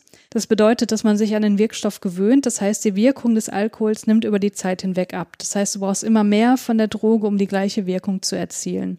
Äh, da gibt's total viele neurobiologische Ursachen dafür, die sind total vielfältig und würden den Rahmen des Podcasts sprengen. Aber man kann sozusagen sagen, je höher die Toleranz, desto trinkfester ist jemand. Hm. Ähm, so dieses Trinkfestsein, was fällt dir dazu ein? Ja, das kenne ich, das kenne ich von Freunden. Ich habe Freunde, die können sehr viel trinken. Mhm. Also da kriegst du es auch irgendwann nicht, du kriegst auch nicht mehr mit, dass die irgendwie betrunken sind. Mhm. Ja, die können das schon so gut verstecken. Ja, ein guter Freund von mir hat das auch, also der hat das jahrelang gemacht. Der hat richtig viel getrunken und man hat es einfach nicht mehr mitbekommen irgendwann. Oder auch ein früherer Freund hat das auch gemacht. Ich habe mich immer gewundert, so warum man das einfach nicht mitbekommt, obwohl der so viel getrunken hat. Und ich war immer schon so noch ein paar Bier, war ich äh, komplett Knülle. Ja. Und und die Person war da halt immer noch so richtig gut dabei. Mhm. Ja. Ja, diese Trinkfestigkeit ähm, und damit die Toleranzentwicklung, die scheint auch ein Stück weit weg genetisch bedingt zu sein. Das heißt, manche Menschen scheinen von Geburt an schon eine höhere Toleranz gegenüber Alkohol zu haben. Und ähm, ich habe für diesen Podcast hier ganz viel andere Podcasts gehört und habe ein paar Ausschnitte mitgebracht, weil es gibt äh, wirklich viele Podcasts, die sich mit dem Thema Alkoholabhängigkeit auseinandersetzen. Mhm. Und ich habe jetzt einen Ausschnitt mitgebracht aus dem Podcast Ohne Alkohol mit Nathalie, in dem Bianca erzählt, wie sie ihre ersten Alkoholerfahrungen erlebt hat. Und da ist eben genau dieses Thema der Trinkfähigkeit auch ein wichtiges. Das spiele ich jetzt mal ab. Und als Jugendliche, so mit 14, 15 Jahren, da fängt sie an, auf Dorffesten ab und zu Alkohol zu trinken. Und da merkt sie dann auch bald, oh, das macht was mit mir. Der Alkohol steigert mein Selbstbewusstsein. Und das war dann auch die erste Funktion, die er einnahm. Da gab's ja auch schon mal eine Kirmes oder so, ne? Und da war es dann so, dass ich den Alkohol eigentlich schnell probiert habe und ich fand den von Anfang an toll. Ich fand das zu trinken cool. Das hat mich gleich so erwachsen gemacht, so hey, ich mache was fast Verbotenes oder die ersten Anfänge. Und das war auch nicht, dass ich so dachte, oh, Igitt, was ist das denn? Also das kann ich mich nicht dran erinnern. Ich fand das von Anfang an, glaube ich, toll. Es ist was Neues. Es beginnt so die Zeit, Party machen, weggehen dieses Ausbrechen. Vorher zu Hause immer das gemacht, was du gesagt bekommst. Und das war dann so, hey, jetzt mache ich irgendwie was Cooles, was anderes. Ne? Und da begann dann auch schnell so meine Lust, ich will mehr, ich will weggehen, auch mal eine Zigarette rauchen. Das war ja, boah, cool. Ne? Und so fing das dann an, dass bei uns im Ort, nicht weit, also in Bad Hersfeld, das hieß Bierdorf, es war so eine Kneipe und da konntest du ja auch mit 15 da locker rein. Das war ja nicht, dass man da nicht reingehen konnte. Und ich kann mich dran erinnern, in diesem Bierdorf gab es immer freitags Ladies Night. Und da hast du eine Karte bekommen und da waren 30 Freigetränke drauf. Wie bitte? Und die hast du umsonst bekommen. 30 Freigetränke als Frau. Hast du so eine Karte gekriegt und dann wurde das immer wie so gelöchert eigentlich bescheuert, ne? Wie kann man 30 Freigetränke hier, diese ganze Zeug, so Red Bull, Wodka, äh, Energy Drinks und ja, das hat man natürlich ausgenutzt und getrunken. Aber wenn ich mir vorstelle heute, wie viel das ist, 30 Freigetränke und wenn es halt nur 0,1er Glas ist, ne? Aber das sind 30 Getränke. Und so sind wir da rein und um zwölf oder halb eins ist das letzte Taxi gegangen und so sind wir dann nach Hause. Ich habe mich da sauwohl gefühlt, ich konnte schön tanzen, ich habe mich hübsch gefühlt, toll. Und andere haben schon in der Zeit dann auch mal gekotzt oder so, ne? Und ich nett. Ich habe das, glaube ich, von Anfang an gut vertragen. Ja, das fand ich irgendwie ganz eindrucksvoll, weil das mhm. ist was, über das ich in mehreren Podcasts gestolpert bin, dass auch bei den Leuten, die sagen, also die von ihrer Alkoholabhängigkeit berichten, dass sie sagen, von Anfang an konnten die das einfach total gut vertragen und konnten total viel, also mehr trinken als ihre, äh, als ihr soziales Umfeld. Hm, okay. Neigen dann äh, solche Personen dann mehr dazu, also die da mehr vertragen können? Oder gibt es da irgendwie so Studien? Ja, das ist eine interessante Frage. Da habe ich auch ein bisschen zu recherchiert und aber nichts äh, Handfestes gefunden. Mhm. Vielleicht habe ich auch einfach die falschen Suchbegriffe benutzt. Aber wie gesagt, diese Toleranzbildung, die scheint auch genetisch mit bedingt zu sein. Mhm, ja. Aber ob das jetzt sozusagen ein Indikator ist, oh, ich vertrage das gut, da muss ich jetzt aufpassen, abhängig zu werden, das äh, ist wahrscheinlich nicht so monokausal. Ja. Ja, und ich glaube, ein Problem in unserer Gesellschaft ist, dass Trinkfestigkeit positiv konnotiert ist. Ne? Also, wow, der kann so viel trinken mm, und hier, der ja. bechert immer was weg und so. Aber das kann halt einfach ein Symptom einer Alkoholabhängigkeit ja. sein und das wird oft übersehen. Ja, ein Freund von mir hat das ja auch mal, also der hat wirklich damit angegeben, ne, dass er sehr viel trinken kann. Hat er auch mal gesagt, hier, das ist jetzt so mein Schluck. Und da hat er mal ganz viel Alkohol reingemacht. Mhm. Also er hat immer so eine Mischung gemacht aus Cola und Alkohol. Und ganz viel Alkohol war dann immer drin und nur ganz wenig Cola. Und das mhm. war so sein persönlicher Schluck, den er ja. jedem gegeben hat. Und ich habe mal einen, also ich habe mal so ein äh, so, so ein Trink von ihm getrunken. Ey, das war so, ich, ich war da so zu danach, ne? Mhm. Weil das so viel Alkohol war. Ich dachte, und das zischt er sich die ganze Zeit rein. Mhm. Ich, ich hatte nie so diese große Toleranz gehabt. Bei mir war das auch immer so, dass es so phasenweise war. Also ich hatte mal so Phasen, da habe ich schon recht häufig Alkohol getrunken und da habe ich auch gemerkt, dann habe ich mehr vertragen. Hm. Konnte ich wirklich so einen ganzen Abend mal durchmachen. Dann gab es auch wirklich so mal Zeiten, da habe ich kaum Alkohol getrunken und wenn ich da mal wieder was getrunken habe nach Monaten, ey, da war ich schon nach ein, zwei Bieren, da habe ich mich gefühlt, als ob ich jetzt den ganzen Abend durchgesoffen hätte. Mhm, mhm. ähm, ja, das bei mir ist das wirklich mal sehr abhängig davon, wie gerade so meine Phase ist. Ja, äh, ja. Ich hatte nie so eine richtig starke Phase gehabt. Ja. Aber was du sicherlich auch kennst, ist der Kater danach. Ja. Oder anders gesagt F10.3, das Entzugssyndrom. Mhm. Ähm, dazu gehören Schlafstörungen, so eine innere Gespanntheit, äh, vegetative Symptomatik, also Schweißausbrüche mhm. beispielsweise, Übelkeit, äh, Stimmungseinbruch und das kann auch teilweise natürlich je nach Substanz, also wie gesagt, das sind jetzt sozusagen die ganz allgemeinen Kriterien, die man auf jede äh, Substanz anwenden kann, ähm, kann das aber auch zu depressiven oder suizidalen Krisen führen. Ja, so viel erstmal zu den Diagnosekriterien der Alkoholabhängigkeit. Und es gibt natürlich zur Alkoholabhängigkeit und Alkoholmissbrauch extrem viel Forschung und ich möchte aber nur einen ganz kleinen mhm. Einblick geben. Und da vielleicht auch nochmal die Frage an dich, inwiefern hast du das im Film wiedergefunden? Und zwar, es gibt verschiedene Formen von Trinkverhalten. Äh, da gibt es mhm. so verschiedene Typen von Trinkenden.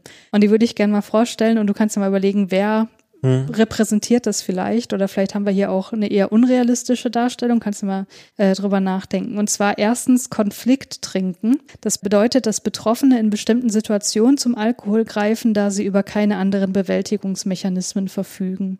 Ja, ich finde, das ist ja schon sehr stark der Martin. Ne? Also, dass der so den Konflikt in der Ehe und seiner Familie da außen Weg geht, aber auch von dem Nikolai. Also der geht ja auch eher seiner Familie aus dem Weg und dass die Frau ständig ihm vorschreibt, was er da zu machen, äh, mhm. was er machen soll, dass er zum Beispiel den Fisch, den frischen Fisch aus dem Supermarkt holen soll. Ja.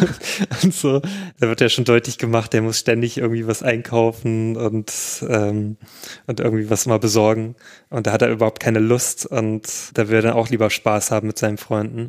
Genau, also ich glaube, die beiden sind da so eher, die das repräsentieren. Mhm. Also durch die Familie auch bedingt, mhm. ähm, dass sie einfach diesen Druck oder Stress nicht mehr so aushalten oder mhm. den entfliehen möchten. Ja. ja, also als ich studiert habe, hieß es auch immer so, ähm, von Konflikttrinken oder Alkohol als Coping-Mechanismus, da sind vor allem Männer von betroffen. Ja. Und ähm, jetzt die Studien in jüngerer Zeit zeigen aber auch, dass sich das ein bisschen annähert, das Geschlechterverhältnis, dass mhm. auch Frauen immer mehr zu Konflikttrinken neigen, dass sich sozusagen diese Geschlechter da auch so ein bisschen annähern. Hm. Dann gibt's die GelegenheitstrinkerInnen. Das sind die, die bei Familienfeiern so in geselliger Runde was trinken, wo auch nicht unbedingt eine Abhängigkeit dahinter stehen muss. Ja, also in dem Film wird ja jetzt eher eine Gruppe gezeigt, die das schon sehr stark auf die Spitze treibt. Da würde ich eher sagen, so die, äh, so in den Nebenrollen, also zum Beispiel mhm. die Frau, also die dann einfach bei dem, als sie zum Beispiel Martin trifft nach langer Zeit und die dann wieder so ein Gespräch haben, sie bestellt ja dann auch ein, ähm, ein Glas Alkohol mhm. und, und, trinkt das so. Also bei ihr ist das auch so Alltag, ja. da mal was zu trinken. Aber auch vielleicht ein bisschen, um dieser stressigen Situation so ein bisschen äh, da entgegenzuwirken, mhm. um das bisschen bisschen entspannter anzugehen. Mhm. In dem Podcast mit der Bianca, wo wir gerade schon reingehört haben, da habe ich jetzt äh, nicht noch mal ein Snippet von dieser Situation, aber die fällt mir jetzt gerade ein. Da berichtet sie, ähm, wie sie mit ihrem Mann darüber gesprochen hat. Also da wurde mhm. ihr das so langsam bewusst, dass sie ein Alkoholproblem hat und ja. hat das dann ihrem Mann gegenüber angesprochen, der auch, auch oft mit ihr getrunken hat. Ja. Und sie hat ihn dann gefragt, so, wie ist es denn? Denkst du nicht auch den ganzen Tag an Alkohol? Und er meinte, hä, nee, na, nein, warum sollte ich den ganzen Tag an Alkohol mhm. denken? Wo so die Diskrepanz auf einmal da war. Und der Mann wahrscheinlich ist dann eher so ein Gelegenheitstrinker, ja. der das macht in Geselligkeit, aber sonst nicht braucht. Aber sie war dann eben, ähm, ja, ganz stark von dieser Abhängigkeit schon eingenommen genommen. Ja. Dann gibt es den Rauschtrinker oder die Rauschtrinkerin. Äh, Betroffene schaffen es trotz bester Vorsätze nicht, Alkohol in kleinen Mengen zu trinken. Das nennt man auch Binge-Drinking. Und da würde ich tatsächlich auch den Martin drin sehen, weil sobald er mhm. einmal sozusagen ja. den Schalter umgelegt hat, säuft er ja echt bis, bis zum genau. Koma. Aber auch der Tommy, der ist auch so ein typischer Rauschtrinker. Ja, weiß ich gar nicht. Vielleicht ist Tommy auch eher so ein Spiegeltrinker. Das sind nämlich Betroffene, die über den Tag verteilt regelmäßig ja, okay. Alkohol trinken, um die Alkoholkonzentration im Blut nie unter einen bestimmten Spiegel sinken zu lassen. Jetzt könnte man sagen, okay, sie sind alle irgendwie gezwungene Spiegeltrinker hier. Es geht ja um Spiegeltrinken eigentlich. Genau, ja. genau. Aber ähm, den SpiegeltrinkerInnen in der Realität, denen geht's äh, mhm. um die Vermeidung von Entzugserscheinungen. Ja. Und dann gibt es noch das periodische Trinken, das ist eigentlich jetzt kein weiterer Typ, äh, sozusagen eher so ein, so ein langfristiges Verhaltensmuster, mhm. ähm, mit denen die anderen Typen auch irgendwie verbunden werden können. Also periodisches Trinken, das heißt, dass Betroffene auch immer wieder Phasen von Abstinenz haben mhm. und dann aber wieder Phasen, wo sie sehr viel trinken, sehr unkontrolliert trinken.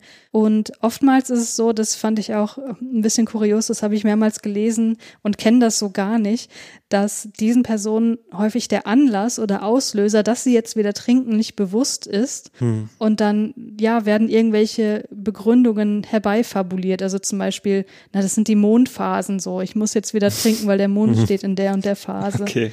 Also, dass da so magisches Denken zum Tragen kommt. Also ich äh, finde auf jeden Fall, dass hier äh, einige Formen des Trinkverhaltens in dem Film auch abgedeckt werden. Hm, ja. Das ist äh, nicht alles nur das eine. Ja, aber es ist ja, bei dem Film ist ja eher der Fall, es wird ja nur diese Gruppe gezeigt. Mhm. Es werden jetzt selten andere Figuren gezeigt und deren Trinkverhalten. Ja. Also es wird ja nur der Junge gezeigt, der dann sehr nervös ist wegen der Prüfung, mhm. ne, der dann da mal ein bisschen Alkohol von dem Lehrer zugesteckt bekommt. Mhm. Aber ansonsten gibt's ja jetzt nicht großartig andere Figuren, die das. Nö, und dafür ist ja halt hier schon viel abgedeckt. Ja, ne? genau. Ja, jetzt vielleicht nochmal ganz kurz äh, Reality-Check sozusagen. Wie gefährlich mhm. ist denn Alkohol? Ähm, um das hier auch nochmal im Podcast deutlich zu sagen. Für das Jahr 2016 bezeichnete die WHO, also die Weltgesundheitsorganisation, Alkoholkonsum weltweit als, de, als einen von sieben führenden Risikofaktoren für Sterblichkeit. Und unter den 15- bis 49-Jährigen war Alkoholkonsum sogar der führende Risikofaktor. Mhm. In Deutschland starben im Jahr 2016 an einer ausschließlich auf Alkohol zurückzuführende Todesursache 19.000 Frauen und 43.000 Männer. Hm. Und was meine ich jetzt mit ausschließlich auf Alkohol zurückzuführende Todesursache? Das waren also zum Beispiel verschiedene Herz-Kreislauf-Erkrankungen oder verschiedene Krebsarten, aber auch Tod durch Gewalteinwirkung, wo eindeutig festgestellt werden konnte, dass das durch Alkohol hm. äh, mitbedingt war.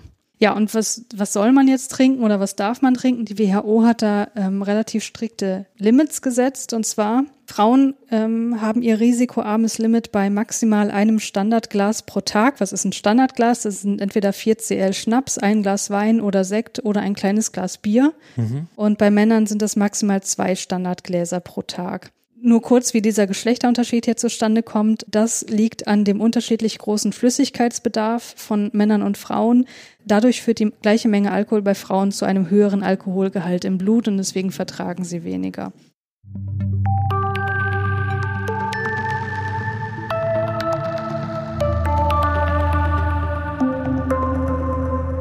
Ja, also Alkohol ist eine potenziell tödliche Volksdroge und dafür, dass Alkohol so allgegenwärtig ist in unserer Gesellschaft und man ja auch oft aus gesellschaftlichen ähm, Situationen gar nicht rauskommt, ohne Alkohol zu trinken oder man wird gleich gefragt, ob man schwanger ist oder solche Geschichten, hm. ähm, neigen Menschen ja schon gern mal dazu, das Thema Alkoholismus, Alkoholabhängigkeit so ein bisschen von sich wegzuschieben. Und da würde ich jetzt gern auf das Thema Stereotypisierung und Stigmatisierung zu sprechen kommen. Und Julius, stell dir jetzt mal vor, wir würden auf der Straße eine x-beliebige Person ansprechen und die fragen, hm. ähm, beschreiben Sie mal einen Alkoholiker oder eine Alkoholikerin. Was meinst du, würde diese Person antworten? Also, wie sieht die Person aus? Welcher Schicht gehört die an? Äh, wie kam es vielleicht zur hm. Sucht? Was meinst du, was da so für Stereotype herrschen? Ja, so eine verlodderte Person, die jetzt nicht gerade gepflegt aussieht, eher einer unteren Einkommensschicht angehört. Mhm ja, die jetzt vielleicht auch nicht gut riecht, mhm. nicht gut aussieht, ungewaschen ist, ja, so ein bisschen aussieht wie ein Obdachloser. Mhm, ja, ja. Äh, findest du, dass Tommy so dem Bild des typischen Alkoholikers entspricht? Also den sieht man das schon am ehesten an von der Gruppe. Wenn ich jetzt nur die Gruppe gesehen hätte, da hätte ich auch sofort eher auf den getippt, weil die anderen sehen ja schon, wenn die sich so zeigen, auch gepflegt aus und mhm. auch so gut bürgerlich. Ne? Mhm. Also, obwohl Mats Mikkelsen, der kann alles, der kann nach jeder Person aussehen. Aber wie sieht er denn in diesem Film aus? Aber in dem Film sieht er ja sehr ordentlich aus am Anfang. Der ja. wird ja als sehr schon ja. Der hat sein Leben im Griff, so. Der hat sein Leben im Griff, genau. Zumindest so äußerlich sieht er so aus. Ähm, und die anderen ja auch. Also der Nikolai zum Beispiel sieht ja auch ordentlich aus. Und äh, ich finde so am besten sieht noch der Peter aus, den sieht man es wirklich am wenigsten an. Genau, aber der Tommy, der ist ja auch, so, glaube ich, der Älteste in der Gruppe. Und der hat schon so ein, also besonders in, in, in der, im Verlauf des Films, da sieht man dann schon, wie sein Gesicht so eingefallen wirkt. Und mhm. ähm, also der sieht dann auch irgendwann schon relativ ungepflegt aus. Mhm. Ja, das ist halt auch so das gängige Stereotyp, dass halt äh, Alkoholabhängige nicht mehr gepflegt aussehen, eher den unteren sozialen Schichten angehören mhm. und so weiter. Ähm, oftmals kommt auch so dieses Bild eines Obdachlosen, einer obdachlosen Person so in den Kopf das würde ich natürlich erstmal grundsätzlich in Frage stellen wollen. Dazu habe ich auch nochmal ein Zitat mitgebracht, auch wieder aus Nathalies Podcast und zwar aus einer Folge mit dem Schriftsteller Daniel Schreiber. Der hat ein Buch geschrieben mit dem Titel Nüchtern. Und hier geht er auf diese Frage ein, welche sozialen Schichten sind eigentlich wie von Alkoholkonsum und äh, Abhängigkeit prägt. In den Momenten, also wenn man morgens aufwacht und mal eben checkt, ist das Handy da, ist das Portemonnaie da und dann dieser fürchterliche Blick ins Handy, was habe ich geschrieben? Ja. was habe ich bloß angestellt? Das sind ja eigentlich Momente, in denen so klar sein sollte, du hast dieses Problem. Was sind das für Mechanismen, die da greifen, dass man, dass es einem dann immer noch bis zu einem gewissen Grad gelingt, dieses Eingeständnis von einem fernzuhalten? Ich glaube, Menschen haben eine ungeheure Fähigkeit zur Selbsttäuschung. Wir alle erzählen uns Geschichten über uns selbst und über unser Leben, die äh, nicht unbedingt der Wahrheit entsprechen. Auch wenn man viel trinkt, ist man selten der Einzige, der so viel trinkt äh, wie, wie man selbst.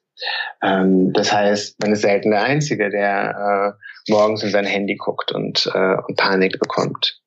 Und das Interessante ist sogar, dass Leute, die nicht aus dem klassischen Bildungsbürgertum kommen, sondern ähm, meinetwegen sehr schlecht bezahlte Jobs haben, dass die oft tatsächlich schneller nüchtern werden.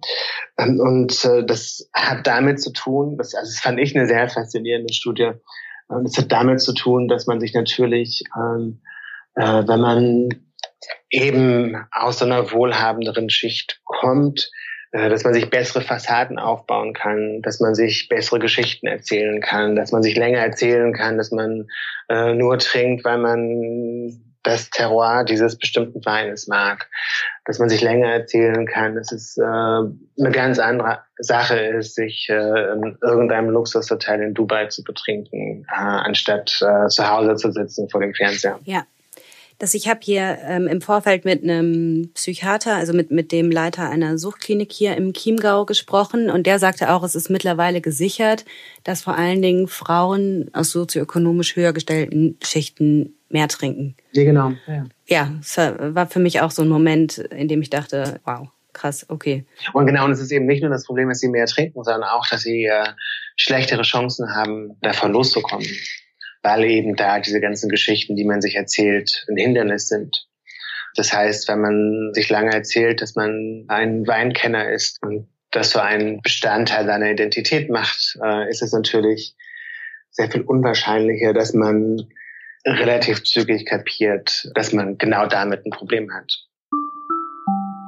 Ja, das fand ich total mhm. eindrücklich. Mhm. Und es zeigt sich auch in Studien, beispielsweise im Alkoholatlas 2017, wo ein deutlicher Zusammenhang aufgezeigt werden konnte zwischen dem Sozialstatus und der Häufigkeit des Alkoholkonsums, mhm. wo ganz deutlich ist, dass in höheren sozialen Schichten der Alkoholkonsum ver verbreiteter ist als in niedrigeren und eben auch der problematische Alkoholkonsum. Ja. Also beispielsweise für, also es wurde wieder aufgeteilt für Männer und Frauen getrennt, 70 Prozent der Männer mit hohem Sozialstatus konsumieren mindestens einmal in der Woche Alkohol. Bei Männern mit mittlerem Sozialstatus sind es 58 Prozent und bei Männern mit niedrigem Sozialstatus 49 Prozent. Hm. Ähm, bei den Frauen sieht es so aus, von den Frauen mit hohem Sozialstatus trinkt rund die Hälfte mindestens einmal die Woche Alkohol und 21 Prozent trinken wöchentlich sogar riskante Mengen. Hm. Ähm, und bei Frauen mit niedrigem Sozialstatus konsumiert lediglich ein Viertel wöchentlich Alkohol und nur neun Prozent in riskanten Mengen. Das heißt, also hier haben wir eine deutliche Korrelation zwischen dem Sozialstatus und der Häufigkeit mhm. des Alkoholkonsums, eben in genau der umgedrehten Weise, genau. wie das Stereotyp das hätte ich jetzt anders erwartet, genau. Äh, ich fand es auch interessant mit der Identität. Mhm. Ähm, das ist eigentlich auch ein interessanter Punkt, weil ich habe auch schon einige kennengelernt, die das so als Identität ansehen. Mhm. Dass die dann so, hey, ich, ja, wie halt, ich bin so ein Kenner, ne, zum Beispiel kenne auch einige, die halt sehr gerne Whisky trinken, gibt's mhm. ja auch oft so diese Whisky-Kenner. Da weiß ich jetzt auch nicht, ob da manche davon eigentlich schon abhängig sind. Ne? Das, das lassen die ja natürlich auch nicht nach außen.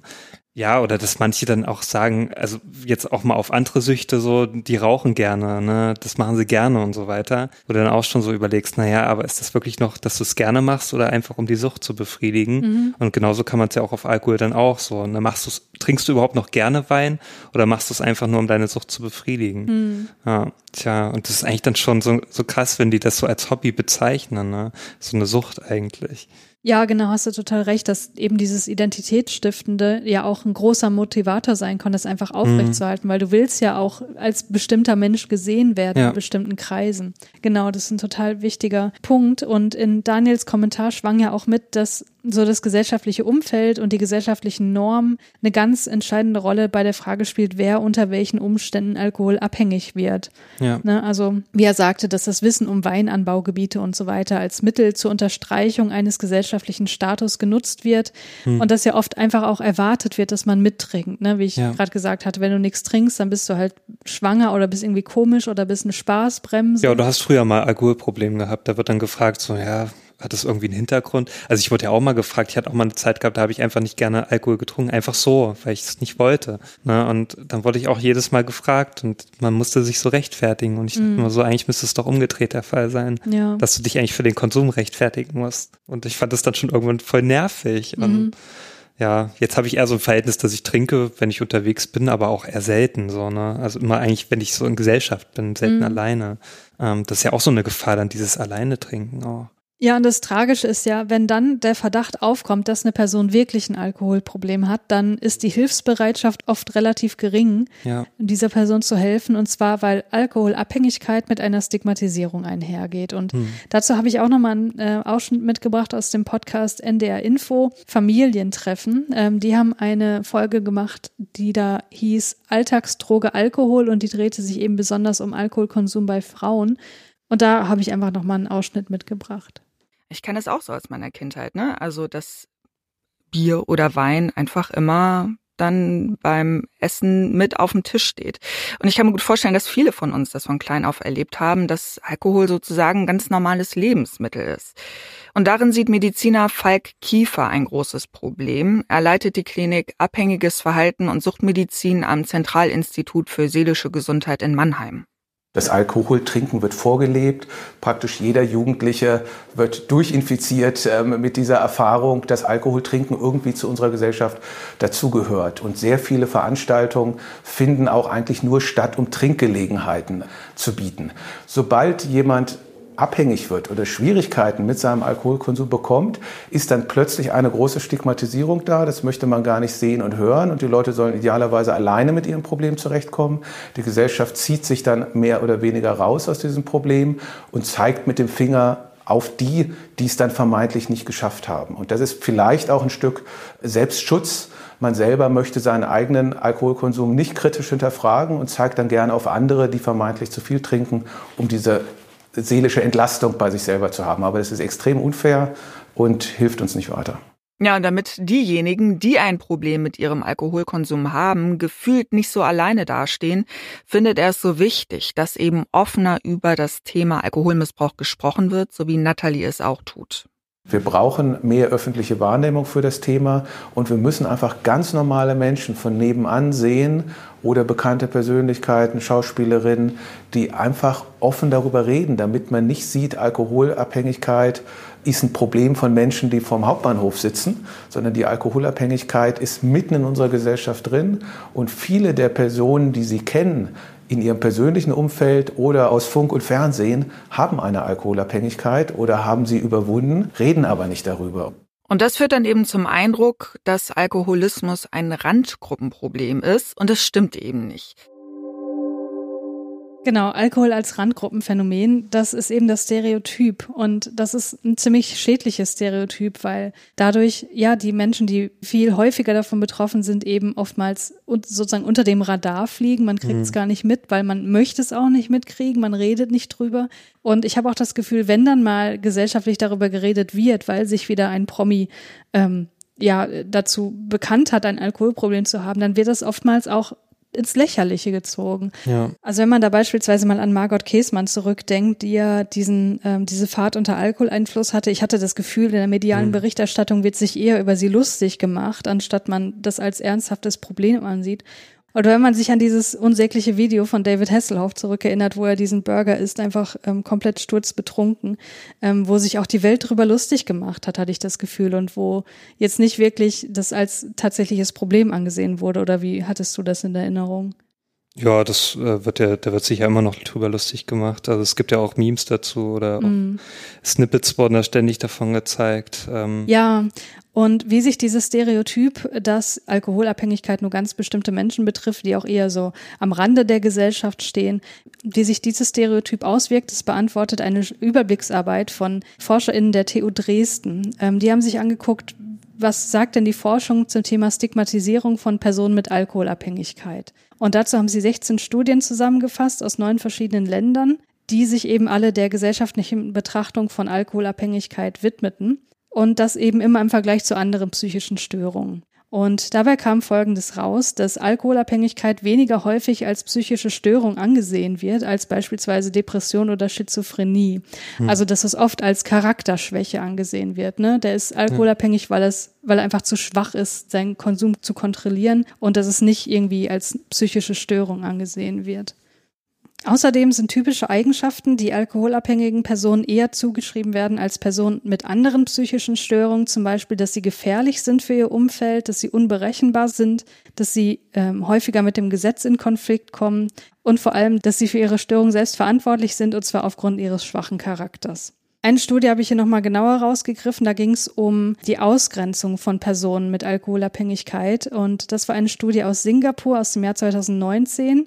Und die hat gezeigt, dass alkoholabhängige Personen ein größeres Risiko sozialer Ausgrenzung haben als Personen mit anderen psychischen Störungen. In dieser Studie gaben 83 Prozent der Befragten an, dass sie nicht wollen würden, dass eine alkoholabhängige Person in die Familie einheiratet und über die Hälfte wollte nicht, dass eine alkoholabhängige Person mit ihnen gemeinsam arbeitet oder ihr Nachbar ist. Also und das eben immer im Vergleich zu anderen psychischen mhm. Störungen, wo das nicht so stark ausgeprägt war. Und es gibt auch Hinweise darauf, dass alkoholabhängige Personen stärker unter struktureller Diskriminierung leiden als Personen mit anderen psychischen Störungen. Da habe ich mich gefragt, okay, strukturelle Diskriminierung, ähm, das ist ja eigentlich jetzt nicht mehr so der Fachbereich der Psychologie, aber das wurde trotzdem in einer äh, oder in einer Reihe von psychologischen Studien untersucht und zwar folgendermaßen: Da wurden ProbandInnen gefragt, wie sie die finanziellen Ressourcen des Gesundheitssystems für die Versorgung von PatientInnen mit verschiedenen psychischen Störungen aufteilen würden. Also da wurde gesagt, okay, das, Sie haben mit so und so viel Euro zur Verfügung, teilen Sie das mal auf auf die verschiedenen Störungsgebiete und dann wurde ausgerechnet, wie viel Prozent in welches Gebiet floss. Hm. Also wie die das haben wollten. Und dabei kam heraus, dass die ProbandInnen zur Versorgung von Störungen wie Alzheimer und Depressionen mehr als doppelt so viele finanzielle Ressourcen zur Verfügung stellen würden als zur Versorgung von Alkohol alkoholabhängigen Personen. Hm. Also das ist, wie gesagt, nur, nur in Anführungsstrichen eine Probandenbefragung. Ne? Mhm. Aber ja, dennoch, wenn wir zurückblicken auf die Beurteilung der eigenen Verantwortung, wo ja gesagt wird, für Alkoholabhängigkeit, da bist du aber selber dran schuld. Ne? Und das verbindet mit Forschung zu moralischen Emotionen und Hilfsbereitschaft, dann ist das auch kein Wunder, dass die Leute sagen, denen muss man zwar helfen, aber nicht so intensiv wie zum Beispiel Personen mit Alzheimer oder Depressionen. Weil Alzheimer und Depression, das sind äh, die Störungen, wo das Stereotyp ist und das entspricht ja auch der Wirklichkeit, dass die Personen da nichts für können, wenn sie ja. Alzheimer oder Depress äh, Depression bekommen. Und bei Alkoholismus ist es eben anders. Und diese Grundlagenforschung, die zeigt, dass wenn Personen so wahrgenommen werden, dass sie in eine Notsituation selbst verschuldet reingekommen sind, dann wird denen weniger Hilfsbedürftigkeit entgegengebracht mhm. als Personen, wo man denkt, okay, die hat das nicht selber verschuldet hier. Deswegen ist das alles leider relativ äh, konsistent, wenn man so die ganze Forschung betrachtet.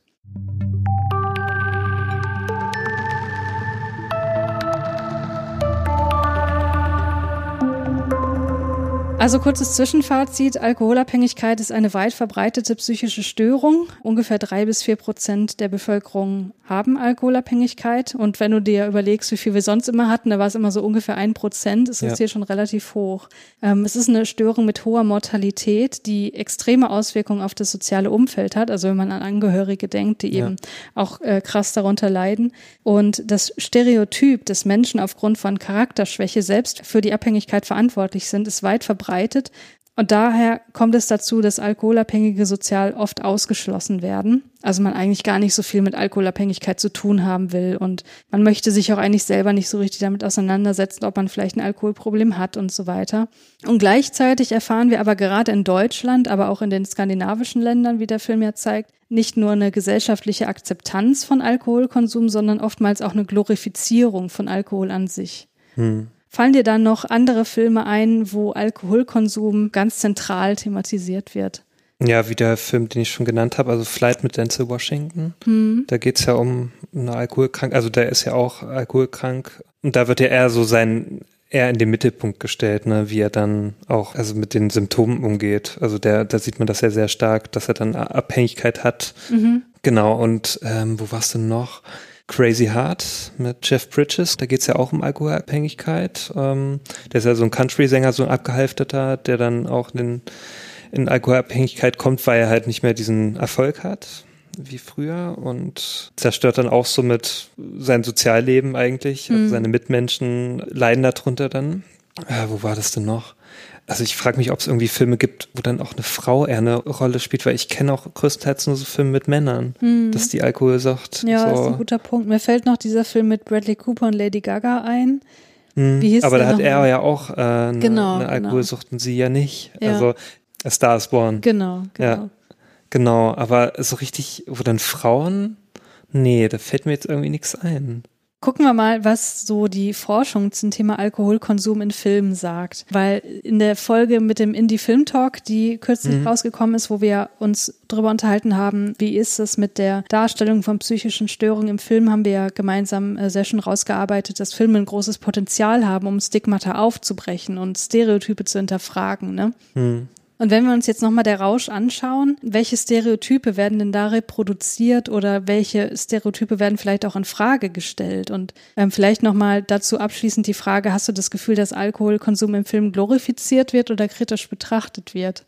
Mm, ja, glorifiziert nicht, aber es wird zumindest gezeigt, was der Alkohol für einen Stand in, in Dänemark hat. Ne? Mhm. Und einen sehr hohen Stand hat er halt dort. Also das ist ja in jeder Gesellschaftsschicht gibt's diesen Alkohol. Mhm. Und wird er auch sehr, also in der Gesellschaft an sich wird er glorifiziert. Also der Film an sich glorifiziert ihn ja nicht. Hm. Der zeigt ja auch genug Facetten. Also das mhm. ist ja jetzt nicht so, dass der einseitig dargestellt wird. Es wäre jetzt anders gewesen, wenn der Film irgendwie jetzt nur ein Fest gezeigt hätte, wo die die ganze Zeit nur saufen und wo zum Schluss alles wieder super ist. Mhm. So, also es gibt ja solche Partyfilme. Ich glaube, ich habe mal einen gesehen, der hieß Bierfest oder so.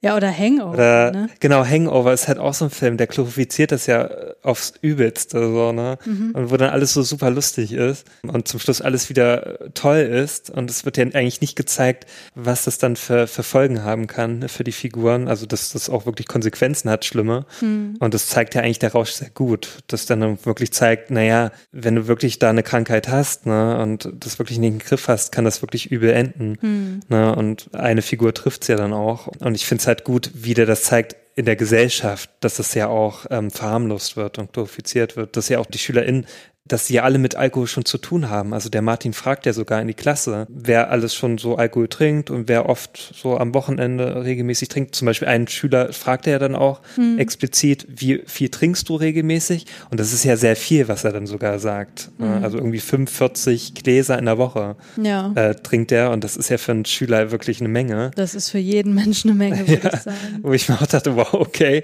das, das trinke ich noch nicht mal in einem Monat. Ja, und das sogar regelmäßig. Also das finde ich schon krass. Das zeigt ja der Film auch ganz gut. In der Gesellschaft ne, kann es ja schon Mehrwert haben. Aber wenn du halt damit alleingelassen wirst mit dieser Sucht und dir keiner hilft, naja, dann endet es meistens nicht so gut. Hm. Ja. Also ich würde auch sagen, wenn wir uns jetzt nochmal das Stereotyp vergegenwärtigen, was wir gerade vorgestellt haben, dann bricht der Film eigentlich schon relativ stark damit, weil du hast halt vier Männer, die sind die, die sind gut situiert, ne? Die haben alle Genau. feste Jobs. Ähm, Ja. Der Martin hat eine ziemlich geile Bude auch so mit seiner Familie, also würde ich auch sofort einziehen. Ja, So. sogar der Dings, der Nikolai, also sein Haus sieht auch ziemlich genial aus. Ja. Da hätte ich gerne gewohnt. Ja. Ja, ich, also mein äh, nicht wirklich Kritikpunkt, weil das ist nun mal einfach nicht der Fokus dieses Films, aber das, ähm, also Alkoholkonsum und ähm, Missbrauch und Abhängigkeit von Frauen, nicht-binäre Personen mal ganz ausgeschlossen, spielen ja Ja. hier überhaupt keine Rolle, aber ähm, ist halt nicht mit drin. Ne? Das hätte man Ja. vielleicht, also macht vielleicht der nächste Film noch mal ein Ja, bisschen vielleicht hätte anders. noch so eine Nebenfigur das vielleicht noch so gut getan, Mhm. die es ein bisschen auch aus einer anderen Sicht gezeigt hätte. Ja. Aber ja, es ist jetzt auch dem Film nicht unbedingt vorzu. Es ist halt nun mal der Fokus auf diese vier Männer. Ja, Und du hast ja schon anhand dieser Statistik, bei Männern ist es halt auch sehr hoch, der ähm, es ist noch mal höher. Genau. Genau. und das Problem bei Männern ist ja auch oft, dass die solche Probleme auch nicht ansprechen. Mhm. Die holen sich auch oftmals keine Hilfe. Das ist ja auch bei depressiven Männern Mhm. oftmals der Fall, dass die nicht in Therapie gehen. Mhm. Und deswegen wurde vielleicht auch der Fokus eher auf Männer gelegt. Und natürlich ist Thomas Winterberg ja selbst ein Mann. Also der kennt sich ja sicherlich dann besser aus damit. Ähm, Ja gut, und man muss sagen, der dreht halt meistens Filme mit einem männlichen Ensemble. Ne? Das stimmt aber auch. ja. Ja. ja, da hast du recht. Naja, also generell würde ich aber sagen, der, der Rausch, der schafft es, unser Bild dem Alkohol gegenüber so differenziert und ambivalent darzustellen, wie es nun mal ist. So.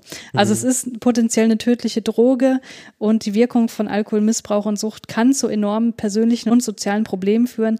Aber gleichzeitig ist Alkohol einfach auch dieser soziale Kit, der Hemmschwellen lösen kann. Ähm, und für viele Personen, die eben das Glück haben, verantwortlich und kontrolliert trinken zu können, ist es auch einfach ein Genussmittel. Ne? Das darf man auch einfach, Ja. also das, das hätte ich auch weltfremd gefunden, wenn der Film das verschwiegen Ja, hätte. das wäre auch nicht gut gewesen. Genau. Weil ich finde ja Alkohol auch, also zu bestimmten Anlässen richtig gut. Ja. Also, ja, manches schmeckt ja auch richtig toll. Na, und das dann einfach zu verteufeln, also ich kenne das so von meiner Familie, also um das mal kurz anzureißen, also familiär hat man halt auch einige Probleme mit Alkohol. Deswegen ist meine Mutter so komplett, trinkt überhaupt keinen Alkohol. Und das hat sie uns auch so beigebracht. Und deswegen von meinen Geschwistern hat eine Zeit lang niemand Alkohol getrunken. Ich war der Einzige, der get- getrunken hat. Und bei mir wurde das total verteufelt. Wenn ich irgendwie mal, ne, wenn man als Familie zusammen war und ich habe mal ein Bier getrunken, wurde sofort gesagt, ja, das geht ja gar nicht. Warum trinkst du denn hier Bier und so? Und das fand ich dann auch mal so daneben, weil ich mir dachte, naja, aber ich trinke doch nur ein Bier, das ist doch nichts Schlimmes. Na, das ist doch für mich einfach mal, um den Abend so ein bisschen zu genießen. Ne? Weil ich das eigentlich Alkohol fast immer so als Genussmittel gesehen habe, um einfach mal einen entspannten Abend zu haben. Und das dann gleich zu sagen, so dieses Schwarz-Weiß-Denken zu sagen, wenn du Alkohol trinkst, kann das ja nur schlecht sein. Ja. Finde ich halt auch nicht gut. Und wenn der Film sich so auf so eine Seite geschlagen hätte, hätte ich es auch nicht gut gefunden. Ja, Deswegen hat er genau den richtigen Mittelweg gefunden. Ja, genau. Schwarz-Weiß-Denken ist eigentlich immer blöd. Ja. Aber wie ist es denn allgemein so, wenn man sich die Filmlandschaft ansieht? Das ist so die letzte Frage, die ich gerne noch klären würde. Ja. Und zwar, also generell kann man sagen, da gab es so auch Überblicksartikel, dass Alkohol in Spielfilmen komplett allgegenwärtig ist. Also in einer Studie beispielsweise wurden die 200 populärsten Filme in den Jahren 96 und 97 analysiert und in 90 Prozent der Filme kam Alkohol oder andere Drogen vor. Dann gab es noch eine neuseeländische Studie von 2003, die sich mit der Darstellung von Sucht allgemein in Filmen beschäftigt hat. Und da hat sich der Autor damit befasst, wie Drogen im Allgemeinen dargestellt werden, also welche Rolle die im Film spielen und konnte da drei grobe Muster identifizieren. Erstens, dass Drogen unproblematisch genutzt werden, also zum Beispiel, dass Alkohol einfach nur als Genussmittel dargestellt wird, so in gesellschaftlichen Situationen trinken die halt und es wird Ja. nicht weiter thematisiert. Dann die semi-problematische Nutzung von Drogen, zum Beispiel, dass ein Rauschzustand dargestellt wird, der als mehr oder weniger normal dargestellt wird oder dass subtil darauf hingewiesen wird, dass da möglicherweise eine problematische Nutzung da ist. Und äh, das dritte Muster war, dass Drogenkonsum und Missbrauch eindeutig als problematisch dargestellt wird. Also das sind halt häufig auch die Filme, wo Drogenmissbrauch das zentrale Thema des Films ist. Ja. Und wenn man das nochmal mit der Rausch vergleicht, kann man sagen, okay, das ist alles mit drin. Also sowohl Mhm. Alkohol nur als Genussmittel, als auch es könnte problematisch sein, als auch ist es krass problematisch. Ja, gut fand ich auch, dass der Film das oftmals so nebenbei zeigt. Mhm. Ne? Wenn die einfach zusammensitzen, einfach so mal was trinken, auch wenn jetzt nicht die Hauptfiguren zusammensitzen, einfach auch die Nebenfiguren. Ne? Dass da Wodurch auch ja auch klar wird, ne, wie krass häufig die Genau, trinken. Ja. richtig. Ja. dass es einfach allgegenwärtig ist in der Gesellschaft. Ja. Mhm. Dass es auch nicht hinterfragt wird. Wenn du mal einfach so ein Glas Wein trinkst, auch am Nachmittag oder so. Ja, genau. Genau. Und dann hat der Autor dieser neuseeländischen Studie noch die stereotypen Darstellungen von drogenkonsumierenden Personen im Film dargestellt, also wie sozusagen die konsumierende Person dargestellt mhm. wird. Und da hat er vier verschiedene Typen postuliert. Erstens der tragische Held. Das ist die Person, die als sympathischer und leicht identifizierbarer Charakter dargestellt wird, der sozusagen die Schwächen des Menschen verkörpert. Und dieser Held ist tragisch, weil die Person gegen den Zwang zum Alkohol- oder Drogenkonsum ankämpft, aber auch gegen die sauberen Konformnormen der Gesellschaft, in die sie nicht ohne weiteres passt. Ja. Und in der Regel wird dieser Story Arc dann durch die Erlösung aufgelöst, was aber auch einen Tod bedeuten kann. Mhm. Für diese Typen wurden auch Beispielfilme genannt, unter anderem hier für den tragischen Helden äh, Trainspotting oder Requiem for a Dream. Ja, okay, ich hätte jetzt auch Requiem for a Dream mhm. genannt, ja. Genau. Ähm, der zweite Typ ist der rebellische Freigeist. Äh, diese Gruppe repräsentiert Filme mit Figuren, die entgegen den akzeptierten Normen der Gesellschaft Alkohol oder Drogen nehmen. Mhm. Und die Darstellung kann dann so in Richtung, also es ist einfach nur ein Freizeitkonsum, der jeden Tag stattfindet oder jedes Wochenende und von einer Person genutzt wird, um ihr eigenes Leben irgendwie zu verbessern. Das heißt, es geht so ein bisschen in die Richtung, der Substanzkonsum wird ästhetisiert dargestellt. Mhm, ja. Das sind als Beispiele einen habe ich gesehen, einen habe ich noch nicht gesehen. Easy Rider und Fear and Loathing in Las Vegas, aber an Easy Rider mhm. kann ich mich null erinnern, deswegen. Ich habe Easy Rider noch nie gesehen, äh, aber Fear and Loathing in Las Vegas, ja, da wird das schon auf die Spitze getrieben. Okay. ja. Der dritte Typ, äh, ich habe das alles übersetzt, deswegen ist das vielleicht ein bisschen holprig hier an der Stelle, dämonisierter Süchtiger oder auch gemeingefährlicher Geisteskranker, wo der Autor sagt, das ist ganz offensichtlich der am meisten stigmatisierte Stereotyp und mhm. in der Regel sind es männliche Figuren, die sowohl von den Substanzen als auch von einer Wut berauscht sind. Und das ist sozusagen dann die explosive Mischung. Er schreibt, als würde man Benzin auf eine offene Flamme gießen. Und ja. der einzige Film, der da genannt wurde, den ich kannte, ist Blue Velvet. Ich hatte den gerade im Kopf. Ja. Tatsächlich. Das ist Bei total Dings klar. hier, wie heißt der? Dennis Hopper. Dennis Hopper, der ist der auch ist der ja, Easy Rider-Typ, oder? Genau, der ist ja da so schlimm in dem Film. Mhm. Äh, kaum zu ertragen. Das ja. stimmt, ja.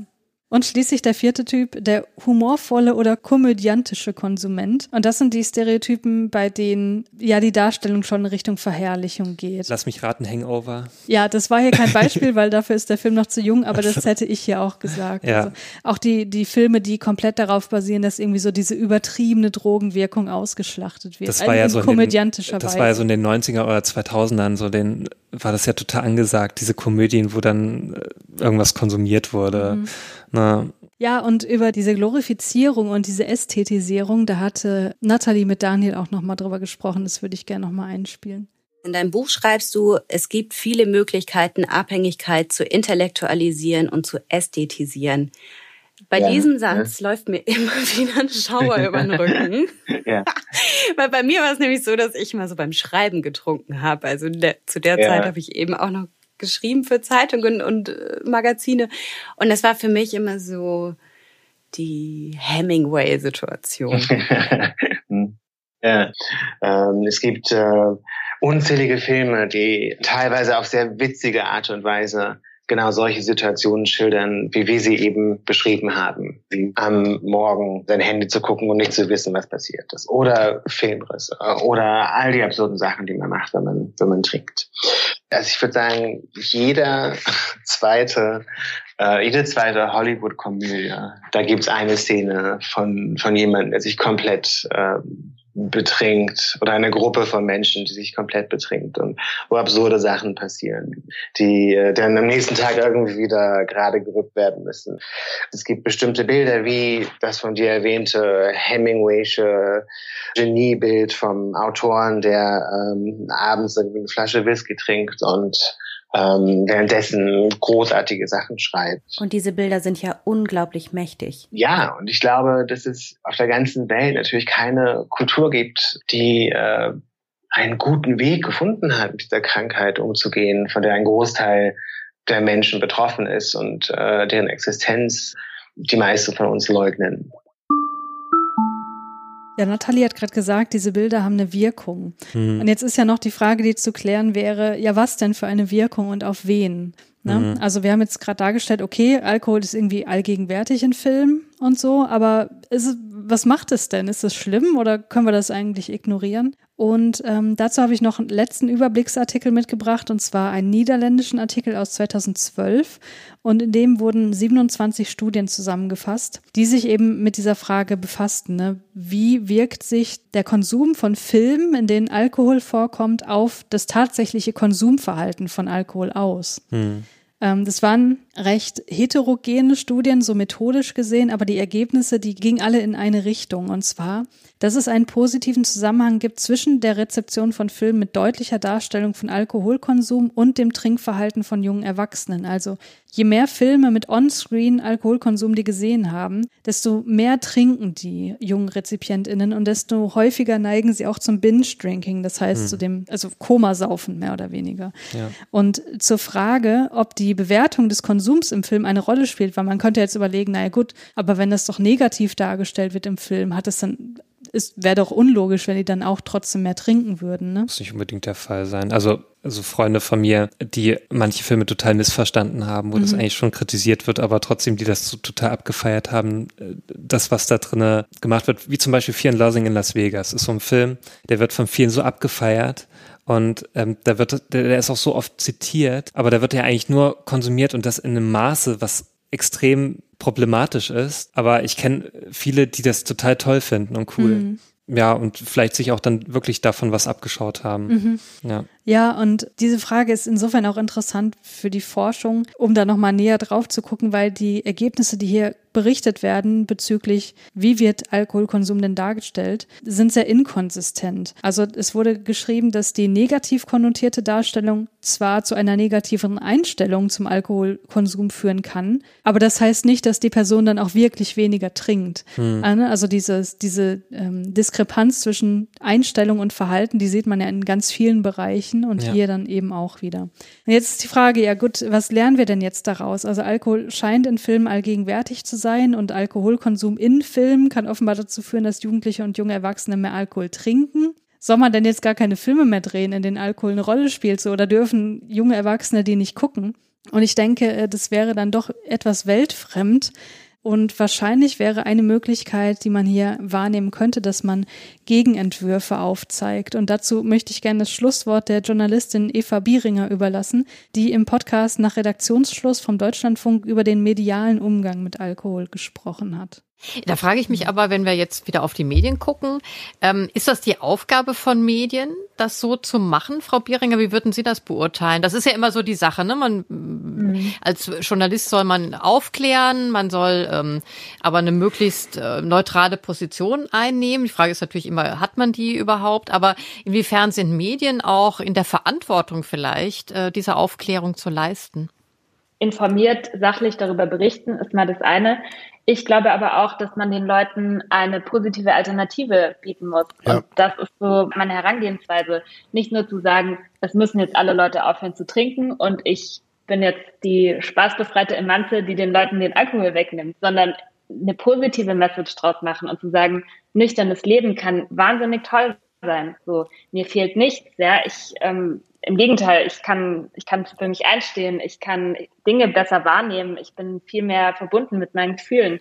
Und das, das positiv, positiv zu verkaufen, zum Beispiel auch über Instagram, ist ja auch ein Medium, ja. Da gibt's einerseits eine Glorifizierung von Alkohol, ja, ganz viele, vor allem junge Frauen, die mit Weingläsern und Champagnerflaschen sich darstellen und ähm, dem was entgegenzusetzen und sozusagen, hey, ein nüchterner Lebensstil kann total Spaß machen und, und cool sein und eben dieses, dieses Image zu ändern vom trostlosen Ex-Alkoholiker oder wie auch immer, der, der jetzt sein Leben lang äh, keine Freude mehr hat.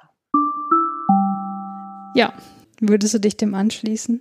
Auf jeden Fall. Also ähm, ich, ich frage mich halt nur, weil die gesagt haben, also so, so, ein, äh, so ein Lebensstil aufzeigen, weil nicht Alkohol, wie willst du das darstellen? Also äh, Alkoholkonsum kannst du halt leicht durch ein, durch ein Glas darstellen, mm. ne? durch ein Weinglas. Ich denke mir da immer so, wie willst du das jetzt aktiv darstellen, dass ein nüchterner Lebensstil gut ist? Mhm. Weil das kannst du ja auf vielen Arten, aber wie kannst du das so eindeutig machen? Das habe ich mich halt gerade gefragt. So. Ja. Weil, okay, ich könnte mich mit einer Limonade hinstellen und sagen, so, dann darunter schreiben bei Instagram, hey, auch ohne Alkohol ist es cool. So, ja. aber das ist dann so ein bisschen in your face, so. Ja. Äh, aber wie willst du das subtiler machen, so, ne? So ein Weinglas ist dann subtiler, wenn du das einfach nur vor dir Ja, ja, ich verstehe. herträgst. Ich verstehe, was du Ähm, meinst, ja. Genau, das war jetzt so, was ich mir so gedacht habe. Wie will man das äh, subtiler an seine Follower bringen, ohne das jetzt wirklich in your face, so, ne? So, und aufklären, weil die auch gesagt haben, ja, nicht so mit den erhobenen Zeigefinger und so, ne? Weil das will man ja auch nicht. Ne? Man will ja nicht der Spielverderber sein. Das ist ja oftmals so, wenn du dann sagst, ja, nee, kein Alkohol.